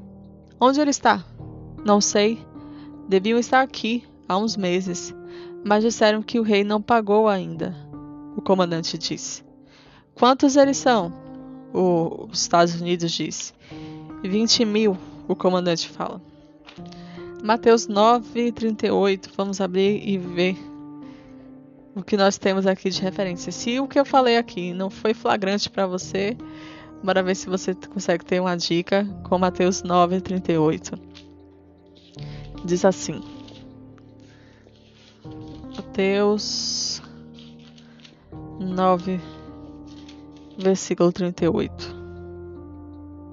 Rogai, pois, ao Senhor da seara que mande trabalhadores para a sua seara. Jesus disse.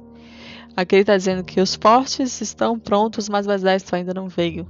E eu lembro de Jesus dizendo: os campos estão prontos, mas os trabalhadores são poucos. Roga ao Senhor da seara para que mande mais trabalhadores. Eu achei é, essa frase, essas duas falas, falas né, muito parecidas. E esses 20 mil, né? E não são soldados comuns, eles são mercenários. Gostam de matar como profissão, diz o comandante do trem. Os Estados Unidos conclui que, que com tantos homens, 50 fortes, mais armas pesadas, o rei da Bélgica vai acabar escravizando o país todo. As pessoas não vão ter chance. Aqui, país é referência ao mundo todo.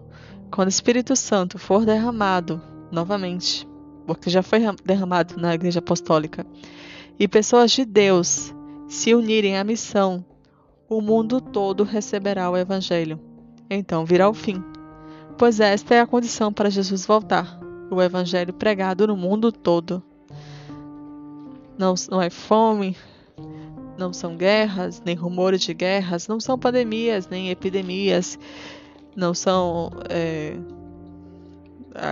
confusão em vários lugares. Isso aí são só, os, só é o princípio das dores.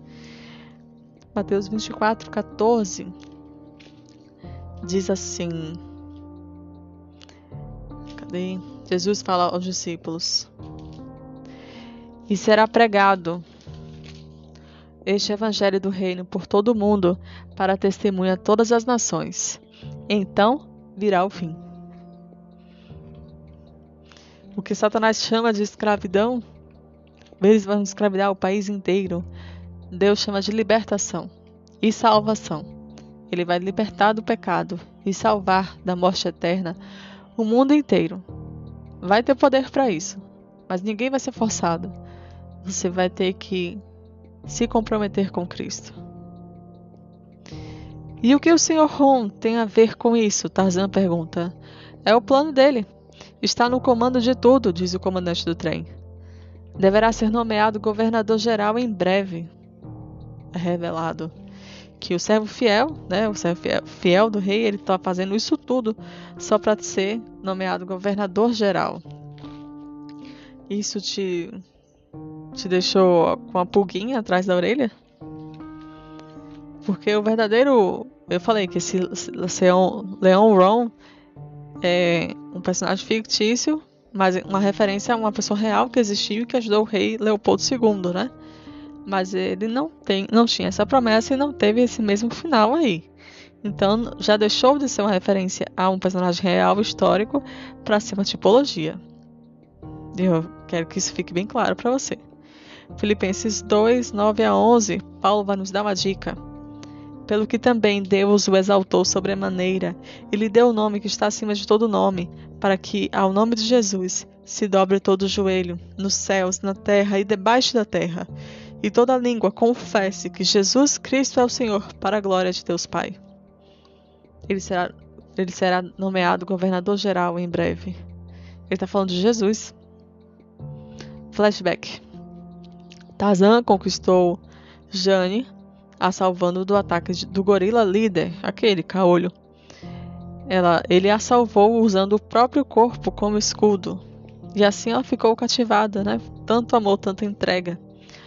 Não acredite nesta obsessão satânica de Lúcifer pela igreja. Não, não acredite. Ele transfigura isso de amor, mas não é amor, é obsessão satânica.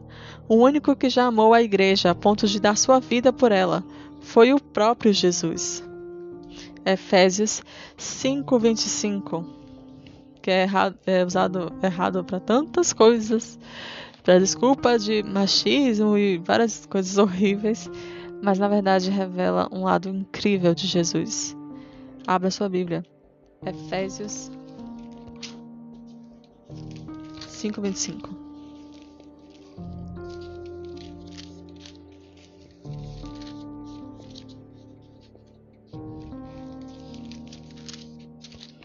Diz assim: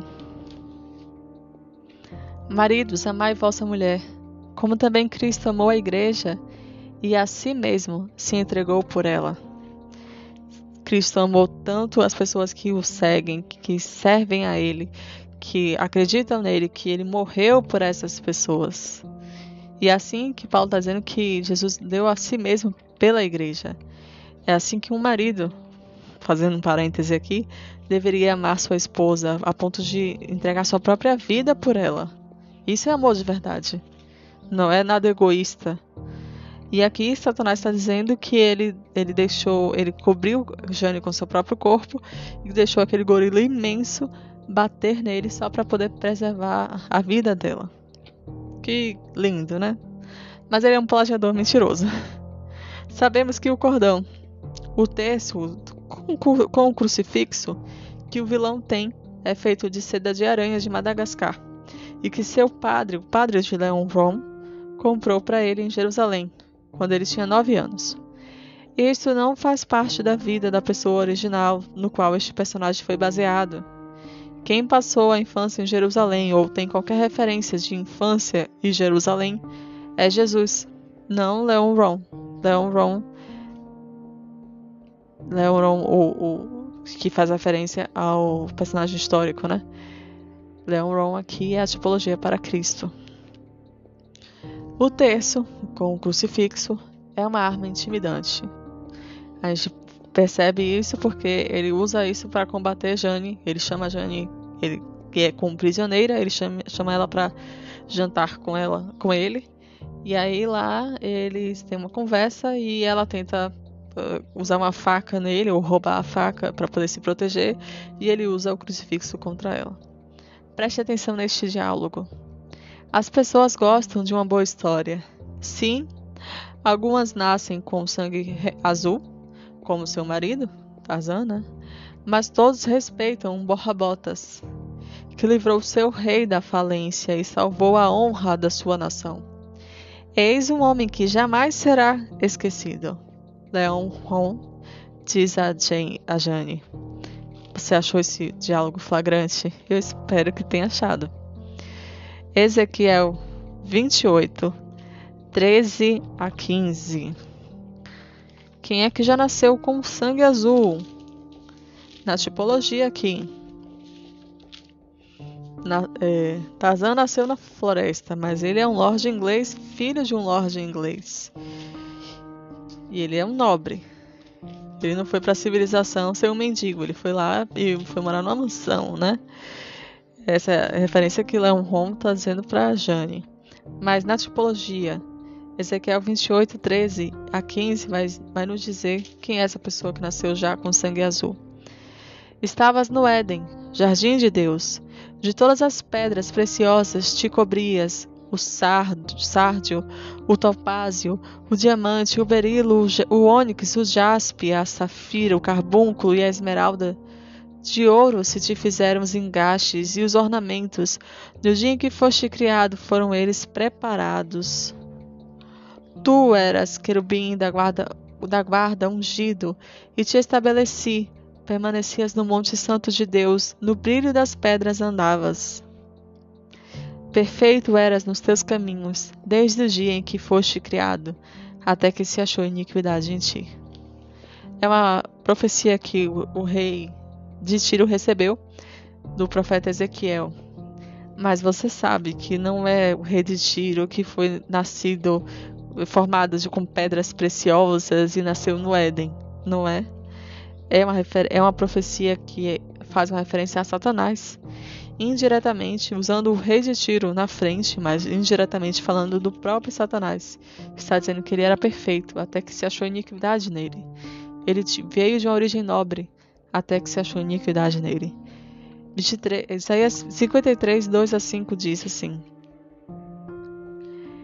Quem creu em nossa pregação? E a quem foi revelado o braço do Senhor? porque foi subindo como renovo perante ele, como raiz de uma terra seca. Não tinha aparência nem formosura. Olhámo-lo, mas nenhuma beleza havia que nos agradasse. Era desprezado e o mais rejeitado entre os homens. Homens de dores e que sabe o que é padecer. E como um de quem os homens escondem o rosto.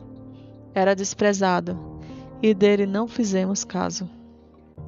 Essa é uma profecia messiânica e continua dizendo: Certamente ele tomou sobre si as nossas enfermidades e as nossas dores levou sobre si, e nós o reputávamos por aflito, aflito de Deus e oprimido. Mas ele foi traspassado pelas nossas transgressões e moído pelas nossas iniquidades. O castigo que nos traz a paz estava sobre ele, e pelas suas pisaduras fomos sarados. No filme, o mocinho tem sangue azul e o vilão tem uma origem humilde é um borra-botas. Mas o sangue azul, na tipologia, é Satanás. Ele que está pagando o filme. Ele sabe que Jesus é o Filho de Deus e que se, se Lúcifer, né, ele, Satanás, é nobre, Jesus é imensamente mais. Mas como ele está pagando o filme, ele joga na cara essa origem humilde que Jesus teve ao vir na Terra e ele, que era um querubim, um querubim caído, mas um querubim o borra-botas é Jesus. Este, e este sim, será eternamente lembrado e louvado para desespero das ideias luciferianas deste filme. Sim, o, o, vilão está falando isso, mas você espera que ele não consiga ser lembrado, porque afinal de contas o herói é Tarzan. Você espera que Tarzan não seja, seja jamais esquecido, né? Não seja jamais esquecido. Mas a realidade vai dizer que eternamente nós vamos celebrar o Cordeiro de Deus, Jesus, e não Satanás. O vilão, Leon Hon,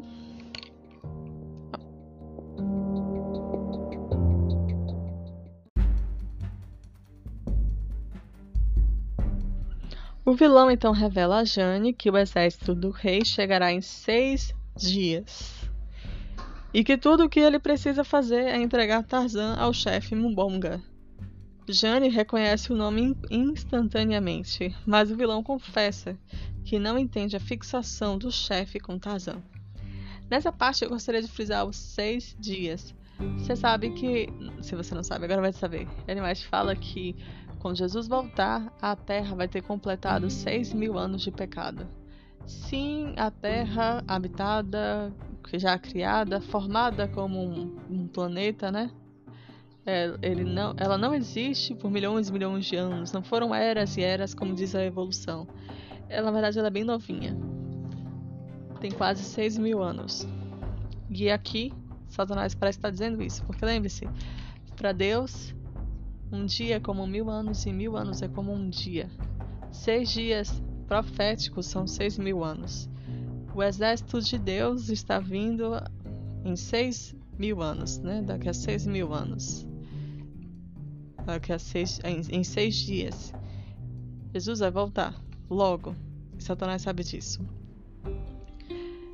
Ele, Tarzan, matou o único filho do chefe Monga, Mubonga. Então prepare-se, porque isso não é nada em comparação ao que ele fará com você. Jane diz ao vilão Leon Ron. Este ponto tipológico mudou. E nem te avisou, né? Se anteriormente o chefe da tribo Cruel era uma referência ao próprio Satanás, reinando neste mundo com seus anjos e lutando contra o exército de Deus, agora é uma referência ao próprio Deus, que tem uma fixação em destruir Satanás no lago de fogo e enxofre. Acusação, dentre tantas outras, matar o filho unigênito de Deus. Sim, é por isso que ele vai ser morto, viu? Na cruz. Por causa do que ele fez com Jesus na cruz. A selvageria do seu marido me perturba, mas mais do que eu posso é, explicar. Mas a sua me fascina. O vilão diz a Jane. Eles ficam nesse flerte esquisito. A pecaminosidade de Satanás e da igreja não sendo motivo ou vergonha, mas até de orgulho e fascínio.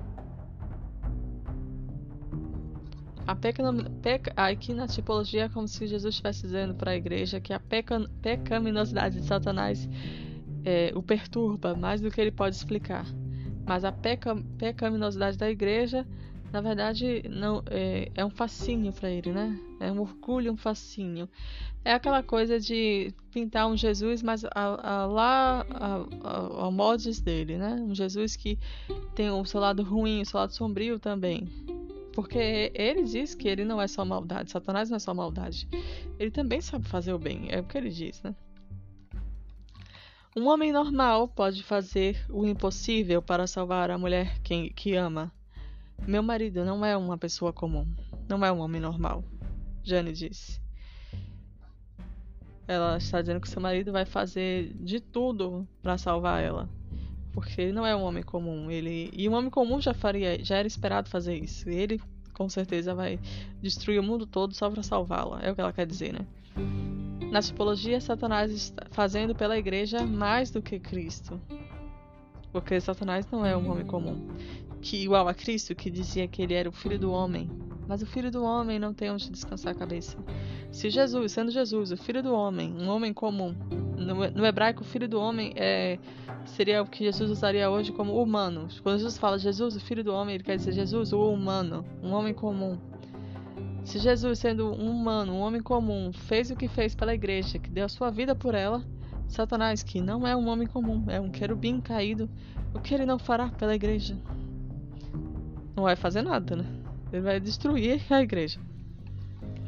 O vilão conserta os talheres deixados bagunçados por Jane. Ela, nesse diálogo eles é, ter, é, terminam abruptamente, porque ela promete que seu marido vai vir para salvá-la e aí ela sai e volta é, para o lugar, os convés, onde, o convés onde ela está sendo mantida prisioneira. E aí ela deixa os, os talheres bagunçados na mesa. Isso foi uma coisa que minha mãe notou quando ela assistiu o filme comigo, quando ela estava analisando o filme comigo. Leon Hong é, automaticamente conserta os talheres. Isso quer dizer o quê? Essa mania de perfeição, de fazer tudo certinho, de cumprir as regras, seguir as regras, é mais uma das qualidades de Jesus. O filme está gritando para você quem são as pessoas aqui na tipologia. Se você mesmo assim não quiser ver, você não vai ver nada. Tarzan tem que passar pelo território dos gorilas, onde cresceu. Os mangani, que são, na verdade, mais perigosos do que os gorilas comuns. Ele tem de enfrentar Akut, que costumava ser seu irmão, mas que agora é considerar, é, o considera um desertor, considera Tarzan um desertor. Tarzan, ao enfrentar Akut, é brutalmente derrotado pelo gorila bestial. Este ponto tipológico mudou de novo. Se antes, na infância de Tarzan, os gorilas representavam a família humana, a raça decaída que o aceitou como sendo um dos seus, agora aqui no filme, os gorilas são usados para fazer uma referência à família celestial, os companheiros angélicos que Satanás deixou para trás ao ser expulso dos céus, com a terça parte dos anjos. Né? Sendo Akut, seu irmão, que agora o considera um desertor, ao meu ver, o anjo Gabriel. Embates seríssimos são travados no mundo espiritual, mesmo agora enquanto você ouve este humilde podcast. Duvida? Sugiro que leia o livro A Verdade sobre os Anjos, de Ellen White. Ela fala muito sobre isso.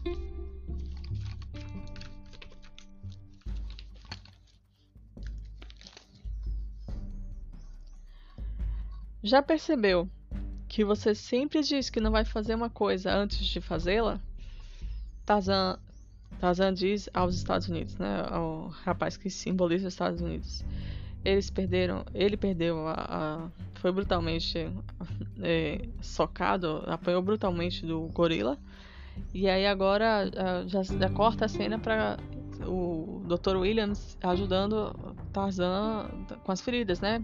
Coloca o ombro dele de volta no lugar que foi deslocado é, uma, uma mordida, o gorila mordeu ele no ombro e aí o Dr. Williams ele, ele faz um, uns pontos com é, formigas, né? Ele coloca formigas, elas mordem o local e fixam ali. Aí ele quebra a cabecinha delas e elas ficam como se fosse um ponto para juntar a pele. São pontos feitos de formiga.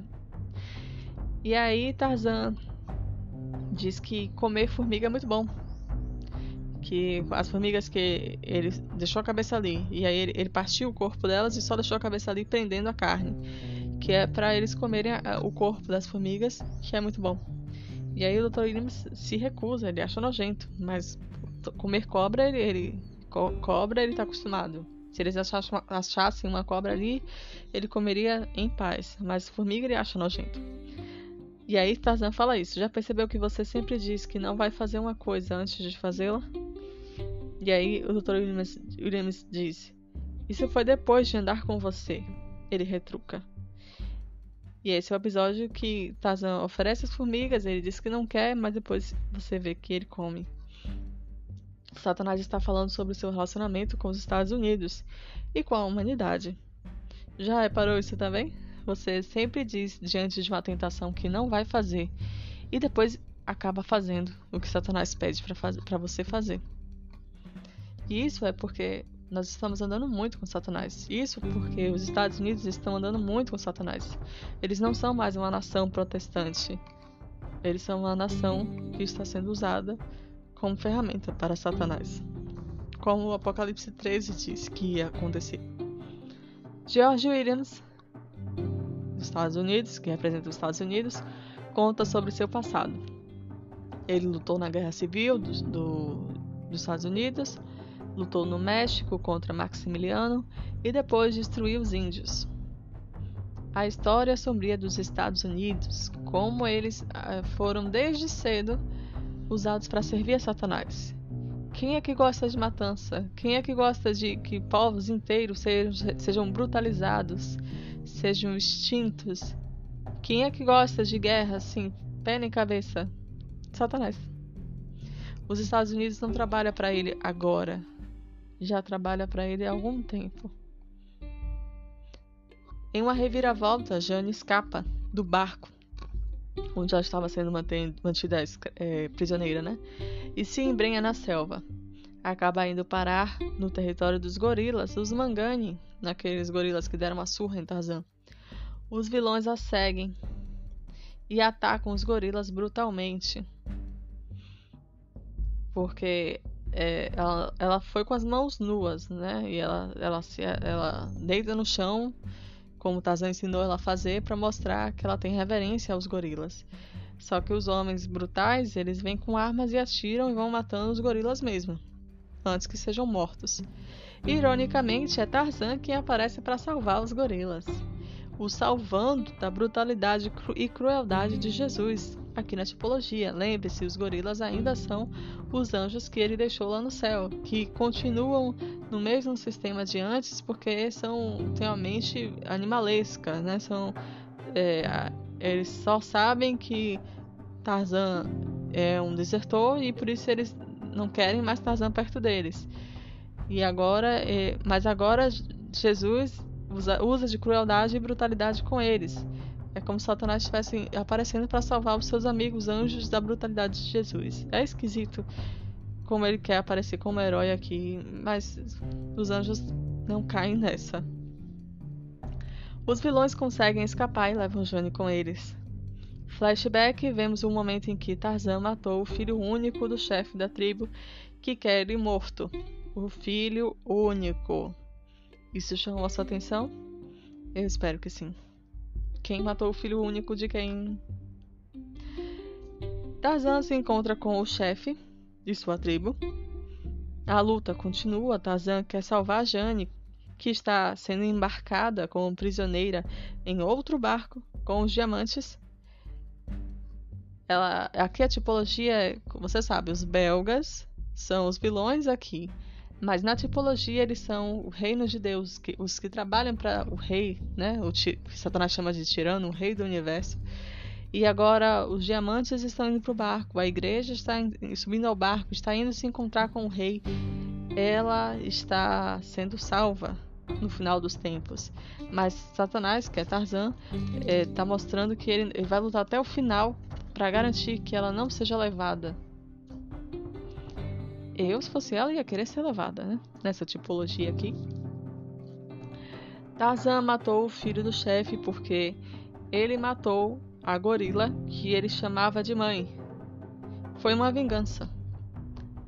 E o original fala isso, né? Que quando eh, Tarzan, ele sempre tem novos sentimentos. E ele sempre tem um senso bem apurado de justiça. Só quando ele está movido por uma vingança visceral é que ele perde um pouco esse senso de justiça. E isso foi colocado aqui também. Mas serve a tipologia, né? O menino era inocente, era só um rito de passagem. Ele não tinha como saber que aquela, aquela gorila era a mãe do Tarzan. E aí o, o chefe da tribo pergunta aos prantos para Tarzan: Onde estava sua honra? E aí Tarzan diz: Eu não tinha. Satanás matou Jesus por vingança, por descuido, por falta de honra, não por maldade, por inveja e por despeito. O perdoe, como você já perdoou Tarzan por ter matado o, chefe, o filho do chefe da tribo. O significado troca de novo. O chefe da tribo, Ma, Agora é a humanidade ímpia. Ele se prepara para lutar contra Tarzan e seus gorilas. É a humanidade burra agora, não são mais os anjos. Mas Tarzan diz que não haverá luta. Eles, na verdade, precisam se aliar contra Ron. Os Estados Unidos diz que ele sim é o verdadeiro Ron, né? Leon Ron é o verdadeiro inimigo que trará um exército incalculável. Ele vai, Ron, né, matar vocês até o último homem, como se nunca tivessem existido. Os Estados Unidos servem para ligar a tribo cruel a Tarzan no confronto contra Ron. Essa parte te pareceu. Eu, eu descrevi aqui exatamente as palavras que foram usadas. Eu não coloquei isso aqui para poder manipular você. Se você for assistir o filme, você vai ver essas palavras sendo usadas foram flagrantes, por favor me diga que sim. Tem que ter sido flagrante para você. Apocalipse 13, 3 a 7 diz assim: Então vi de suas cabeças como golpeadas de morte, mas essa ferida mortal foi curada e toda a terra se maravilhou, seguindo a besta. E adoraram o dragão, porque deu a sua autoridade à besta também adoraram a besta, dizendo: Quem é semelhante à besta? Quem pode pelejar contra ela? Foi-lhe dada uma boca que proferia arrogâncias e blasfêmias e autoridade para agir quarenta e dois meses. E abriu a boca em blasfêmias contra Deus, para lhe difamar o nome e difamar o tabernáculo, a saber, os que habitam no céu. Foi-lhe dado também que pelejasse contra os santos e os vencesse. Deu-se lhes ainda autoridade sobre cada tribo, povo, língua e nação. Os Estados Unidos estão são o, o aliado principal de Tarzan, os Satanás, e ele está convocando a, a humanidade decaída, a humanidade burra, que são os gorilas, para se juntarem, porque eles não são inimigos. Eles, na verdade, são todos aliados contra aquele que vem com um exército incalculável e que vai destruir os maus como se nunca tivessem existido. O filme poderia ser mais claro? No porto de Bona, Boma, vemos navios que lentamente se aproximam ao porto. E a música ameaçadora, no fundo, não te deixa dúvidas. O incontável exército inimigo está neles, está nestes barcos. É Jesus voltando. Mateus 16, 27. Que diz assim: 16, 27. O próprio Jesus nos dá uma dica de que exército incalculável é esse. Porque o filho do homem há de vir na glória de seu Pai com seus anjos, e então retribuirá a cada um conforme as suas obras. Em outros textos também Jesus diz que ele virá com todos os anjos. Todos os anjos do céu.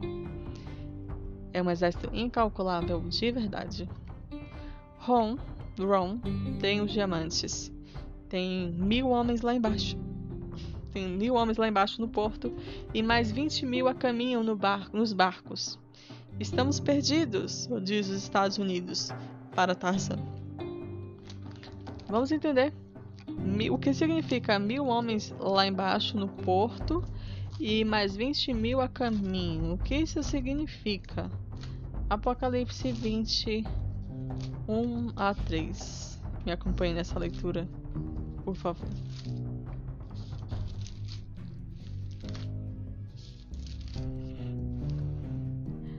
Então vi descer do céu um anjo, tinha na mão a chave do abismo e uma grande corrente.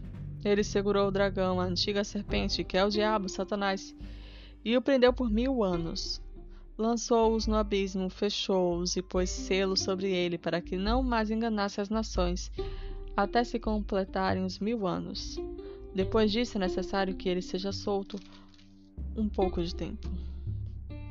Aqui, os homens lá embaixo, os mil homens lá embaixo, parece um número muito específico para ser à toa. É uma coincidência muito direta para ser à toa. Se refere aos mil anos que Satanás está na frente, né? O futuro próximo de Satanás é, é, são mil anos preso aqui na terra, sem poder tentar ninguém, porque todos os ímpios foram mortos e os justos foram levados com, com, com Jesus para as nuvens. Ele vai passar mil anos aqui preso. Elas são os mil homens no porto. Mas os 20 mil a caminho, que é, eles sempre chamam de exército incalculável, agora se refere à eternidade que ele vai ser derrotado. Ele vai ser derrotado pela eternidade quando Jesus voltar com os salvos e a cidade santa. Por que eternidade? Porque ele vai deixar de existir. Jesus virá e vai jogar ele no lago de fogo e enxofre. Esta é a grande ameaça dele.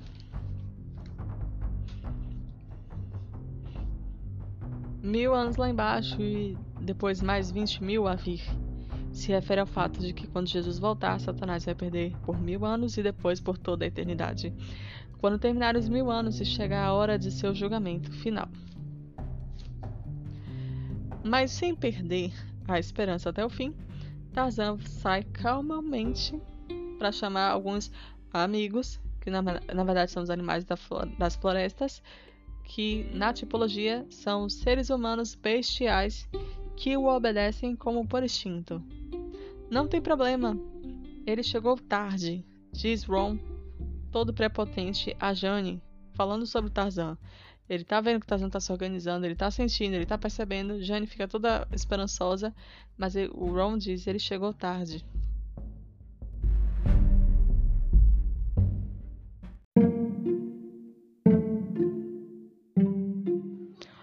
Os animais é que fazem a luta. Isso eu percebi. As tribos africanas, no início uma só, são só coadjuvantes. É uma corrida louca, os animais como a areia do mar destroem tudo à sua frente. Apocalipse 27 a 8. Que exército é esse bestial, que são como areias do mar, destruindo tudo e vencendo pelo tamanho do seu número, ou tentando vencer pelo tamanho do seu número? Apocalipse 27 a 8. Quando Satanás, quando porém se completarem os mil anos, Satanás será solto da sua prisão e sairá a seduzir as nações que há nos quatro cantos da terra, Gog e Magog, a fim de reuni-las para a peleja. O número dessas é como a areia do mar. Sim, Satanás está dizendo aqui que cumprirá a profecia apocalíptica guerreará contra o Altíssimo até o fim. E já está aqui com este filme, te convocando e te preparando para encará-lo como seu líder nesta guerra bestial pela rebeldia, onde ele pretende ganhar pelo, pelo número de perdidos que são como areia do mar, dos quatro cantos da terra, Gog e Magog. Eu espero que você não se sinta convocada por ele filme. Ele venceu. Em parte, mas parece que morreu nas águas. É, Tarzan parece que está vencendo, mas ele desaparece nas águas. Mas os Estados Unidos, Dr. Williams, como amigo fiel, luta até o fim. Ele quer impedir o pagamento que será feito ainda no mar. Só aí os navios vão atrasar, vão atracar. O pagamento que vai ser. É como se fosse internet, né? Só vai. É, o exército só vai chegar quando cair o pagamento na conta. Tarzan ressurge das águas. Ele não desiste. O barco de Ron, que vai se encontrar com os navios para fazer o pagamento, naufraga. Mas Ron continua tentando, afinal, ele é o servo fiel do seu rei e vai se tornar o governador geral, né? Tarzan tenta jogar o baú com os diamantes no mar, mas Ron o impede, o enforcando com um crucifixo de contas, o terço. Preste atenção neste diálogo. Adeus, gracioso Lorde. Leve Tarzan com você. O futuro pertence a mim, diz Ron. Sim, o futuro pertence a Jesus e aos salvos, e eu louvo a Deus por isso. Adeus, Satanás, adeus, Lúcifer. Leve tudo isso com você para as profundezas do lago de, de fogo e enxofre. Por favor. Tarzan reage neste filme, né? Não se entrega, mesmo sendo enforcado com um terço. Luta até o fim. O vilão vê isso com, em seus olhos, ele não está desistindo. Tarzan chama crocodilos com sons de acasalamentos que ele faz com a garganta para matar o vilão. Ele, com seu pescoço grosso, Tarzan, rompe as contas mortais do terço, para espanto do vilão. Ironicamente, Ron se agarra ao terço, à cruz, para não afundar nas águas com os crocodilos. Tarzan segura a outra ponta só para soltá-la enquanto é, para soltá-la aos crocodilos pessoalmente. E mesmo em naufrágio nas águas, tudo termina com fogo. A embarcação está é, afundando, mas pega fogo. Para você lembrar que o fim não vai ser pelas águas, mas pelo fogo, né? Mas aqui ele está dizendo que quem vai morrer no fim é Jesus, não ele. O pagamento não foi feito, os exércitos não virão. As tribos africanas, agora sim, diversas, é, de, você vê diversas culturas, diversos guerreiros, diversos tamanhos, eles, eles é, cobrem todo o horizonte. Eles celebram nas montanhas, bem longe da luta. Eu não sei como esse filme passou. Os animais é que salvam a África da ameaça, não os africanos. Mas enfim, tipologia. Nessa tipologia, Satanás está dizendo que ele não só vai impedir a volta de Jesus, como também vai impedir de levar a igreja e os salvos comprados pelo sangue de Cristo, os diamantes de Opar. Como também vai derrotar seu grande inimigo, Jesus. E se puder matar mais uma vez o Filho de Deus, ele vai fazer isso. Tamanha é a audácia desta tipologia. Agora o filme vai para eventos depois da África, né? Depois desse, desse, dessa viagem à África. E numa carta aos Estados Unidos, dos Estados Unidos, o primeir, para o primeiro-ministro inglês, é denunciado o rei da Bélgica pelos seus crimes, dizendo ter documentos testemunhais, registros oficiais sobre tudo. É o juiz investigativo de Satanás, na tipologia. É, mas lembre-se, na realidade, a carta que denunciou o que era feito na Bélgica veio de um cônsul inglês de origem irlandesa, não da América, não dos Estados Unidos. É tipologia pura aqui. E o rei da Bélgica é, é acusado de abuso sistemático e escravização do povo congolês. Mas, pela cara dos Estados Unidos, ao ver a cara dos, do primeiro-ministro e dos ministros ingleses, ele percebe que o rei da Bélgica não será punido por nada daquilo. É mesmo na tipologia, né? Quem punirá Jesus? Ele mesmo é o justo juiz. E ele não fez nada do que essas, essas acusações falsas de Satanás. A igreja cristã só um rápido parêntese. A igreja cristã, ela é meio, em geral, é meio resistente de crer na doutrina do juiz investigativo. Mas Jesus disse que fará, que quando ele voltar, ele vai separar e vai saber exatamente quem foi que fez as boas obras e conhecia ele. E aqueles que, mesmo fazendo boas obras, não conheciam ele é juiz investigativo mesmo. Não vai ser salvo ninguém que está enganando Jesus. Você só está se enganando. E não vai se perder ninguém que, que foi julgado errado. Todo mundo vai estar exatamente no lugar que devia estar. Satanás faz os crentes não crerem no juiz investigativo de Deus, que já está acontecendo. Jesus só vai vir dar o galardão. Mas ele mesmo está dizendo que fará o juiz investigativo é, mostrando ao universo todos os crimes que Deus fez contra ele. Me poupe. Voltando ao filme. E em Londres, a mansão de Tarzan está vazia. Percebemos que ele voltou para a África. Abandonou o seu lugar na Inglaterra como Lord inglês. Ele mesmo abriu mão do seu lugar no céu, né? Não foi expulso de lá. Ele que não quer mais viver lá. E agora vai viver naquele planeta atrasado que ele se acostumou a chamar de lar. A África aqui é a Terra, né? Seu verdadeiro lar é a Terra agora. E que um ano depois de todas aquelas coisas que aconteceram, ele está esperando o nascimento de seu primeiro filho junto com a tribo africana onde Jane foi criada. No original, Tarzan também abandona a civilização e volta à floresta, por estar desiludido com o homem civilizado. Mas aqui não parece ser sobre isso.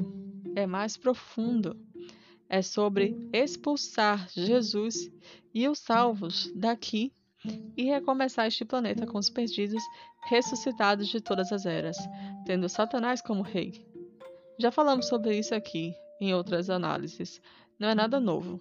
Procure pelos testemunhos do ex-satanista ex Roger Morneau. Aquilo é pregado, isso é pregado para os satanistas desde a época dele. O poema de Tarzan é repetido agora. Lembra aquele poema que diz a, a, a origem da história de Tarzan? Então, Agora parece que faz mais é, significado, né? Tem um significado dentro da própria tipologia. Vamos ver. Vou repetir aqui para você. Uh...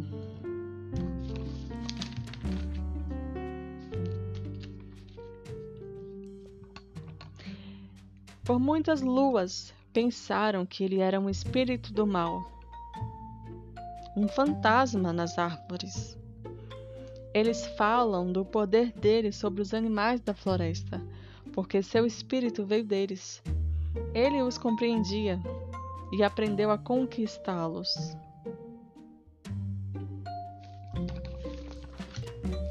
E aí? Você acha que esse poema tá aí à toa? Quem são os animais da floresta que Satanás aprendeu a conquistar? Você, a gente costumava ver Satanás como um espírito mau, um espírito das árvores, mas agora nós o aceitamos como líder porque ele aprendeu a nos conquistar. Aqui está dizendo que ele vai reinar na terra com Jane e o seu filho. Significado? O filme termina com Tarzan reinando entre gorilas e, e tribos, nas belezas majestosas da África. Ele é o rei que nós aceitamos, pois ele aprendeu a ser como um de nós. Animais e gorilas, humanos bestiais que obedecem Satanás quase por instinto, tribos, as sociedades secretas que conscientemente servem e adoram Satanás como o rei deste mundo. Ele está prometendo a terra restaurada para eles. Nada poderia ser mais utópico e mentiroso. Conclusão: Você caiu nessa mesmo? Acha mesmo que haverá um futuro com Satanás reinando no mundo recriado, abandonado por Jesus? Acha mesmo que o preço já não foi pago e ainda há um meio de frustrar a volta de Cristo? Que se juntar todos os perdidos como a areia do mar, terá como montar um exército para lutar contra o Rei dos Reis? Eu não sou muito de analisar letras de música, mas a letra do, do a letra deste, do, do música tema deste filme é muito interessante. E eu quero analisar com você. Better Love, do, da banda Heuser. E a letra diz assim: é a, letra, é a música que vai é, é, crescendo quando o filme vai acabando. É a, é a, música tema do filme, mas é a música tema deste final é apoteótico, né? E da tipologia também. Uma vez eu me ajoelhei, tremendo de emoção. Ainda persigo essa memória, me lembro de cada calafrio. Uma vez Satanás se ajoelhou perante Deus, tremendo de emoção porque ele o adorava de verdade. Esse é o passado dele como anjo de Deus. A música continua.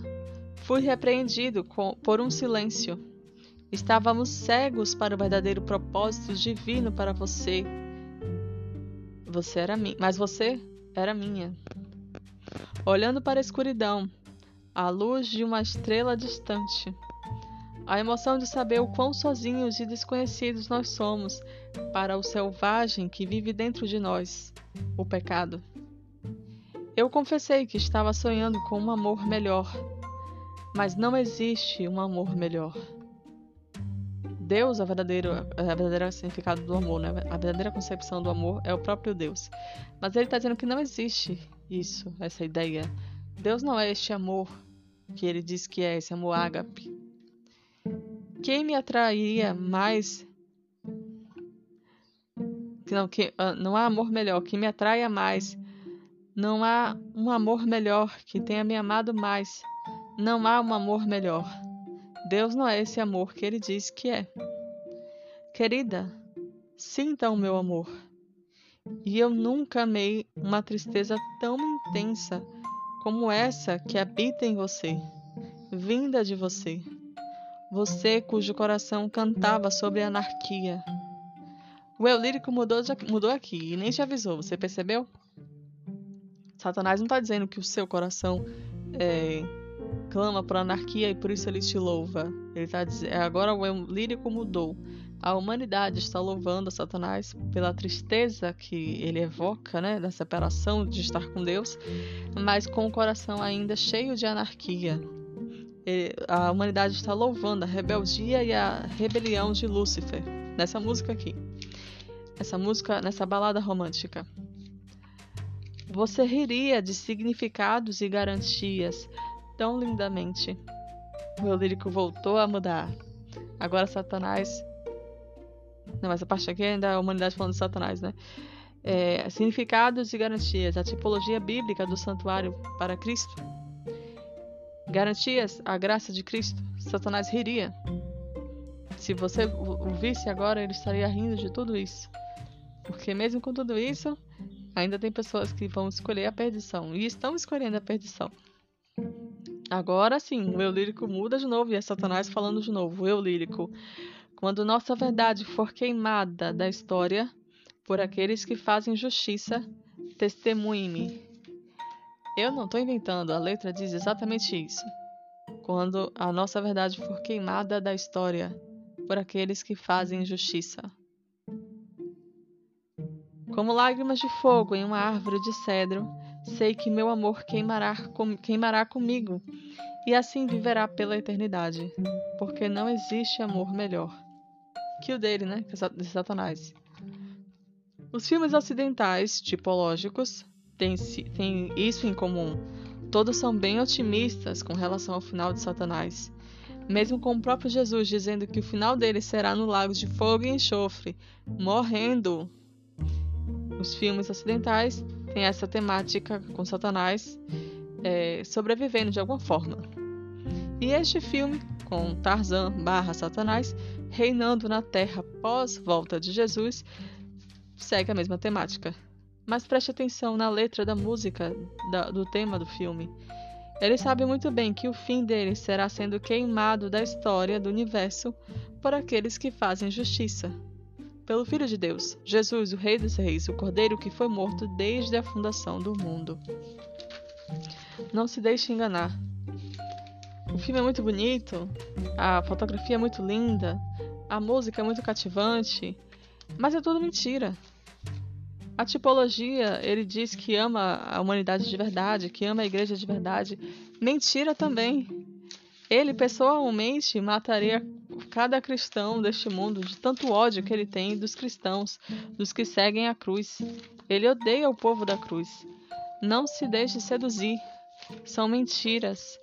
Esses filmes tipológicos estão, é, estão programando o mundo para a volta de Jesus, mas não programando e preparando né, o mundo para a volta de Jesus, mas não para serem salvos por Cristo, mas sim para estarem entre os perdidos e ainda como eles vão agir depois dos mil anos, né?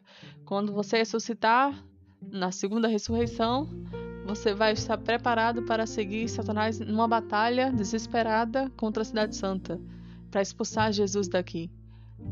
Não caia nessa. Esses filmes de tipologia são para isso. Se você não percebeu conscientemente, é porque o seu inconsciente percebeu e guardou aquilo ali na, na mente. E aí na hora H você vai, como é ensinado nos filmes, né? Você tem dúvida sobre Jesus? Siga o seu coração. No seu coração você vai saber que Jesus não é, não é, não é a melhor opção. E aí na sua cabeça você talvez tenha uma outra terceira opção entre ser salvo e estar perdido. Nessa terceira opção está essa, essa, esse futuro utópico de Satanás. Mas é mentira. Não tem uma terceira opção. Ele não criou planeta nenhum. Nem um planetinha, nem um satélitezinho ele criou para poder botar os perdidos lá com ele. Ele tá levando todo mundo pro lago de fogo e enxofre, sim. Não esteja entre eles.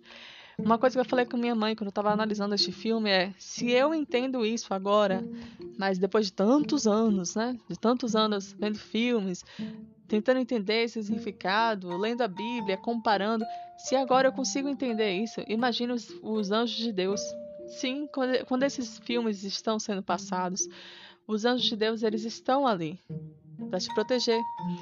Quando esses filmes estão sendo rodados, quando esses filmes estão sendo escritos, os anjos de Deus estão ali com as pessoas, os seres humanos ali.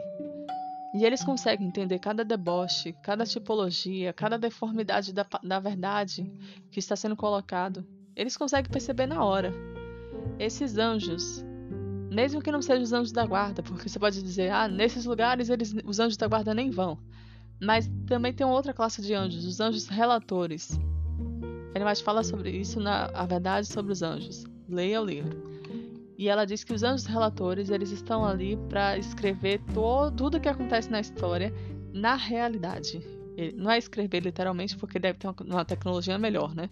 Mas eles estão aí para registrar tudo o que acontece na história da humanidade, na realidade. Então, quando alguém disser, não, eu fui julgado errado, eu realmente não fiz isso, por que, que eu estou perdido? Os anos relatores vão mostrar o relatório. Você fez sim, dia tal, tal hora, nós estávamos lá, nós registramos tudo. Ou então quando Satanás fala, não, na verdade, não foi bem assim como a história conta, na verdade, teve um motivo nobre para eu ter feito isso. E eles vão mostrar, não teve não. Dia tal, coisa, é, hora tal, você planejou isso e executou, milhares foram as suas vítimas.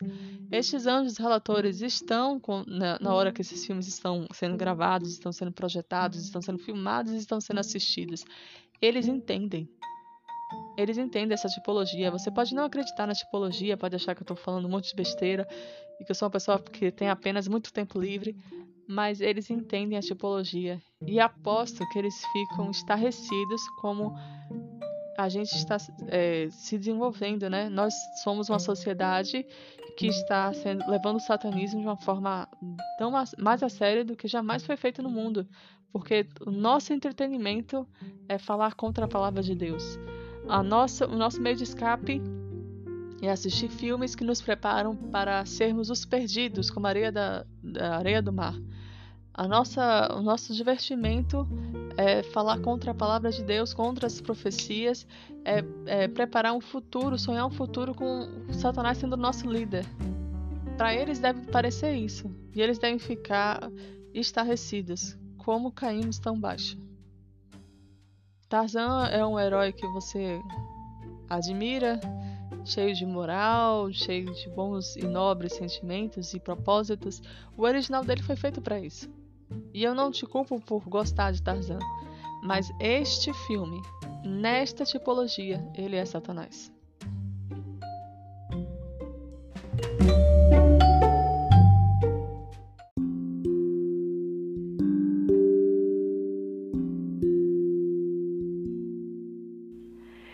Eu espero ter sido bem clara e direta no assunto que abordei. Minha premissa não é te convencer, mas pelo menos argumentar com você e com a sua cosmovisão. E meu argumento é: há mensagens reais por detrás das obras ficcionais. E se há uma mensagem, tem que haver um remetente e um mensageiro. Quem você acha que está por detrás das mensagens enviadas da mídia para nós? Jesus? Eu acho que não.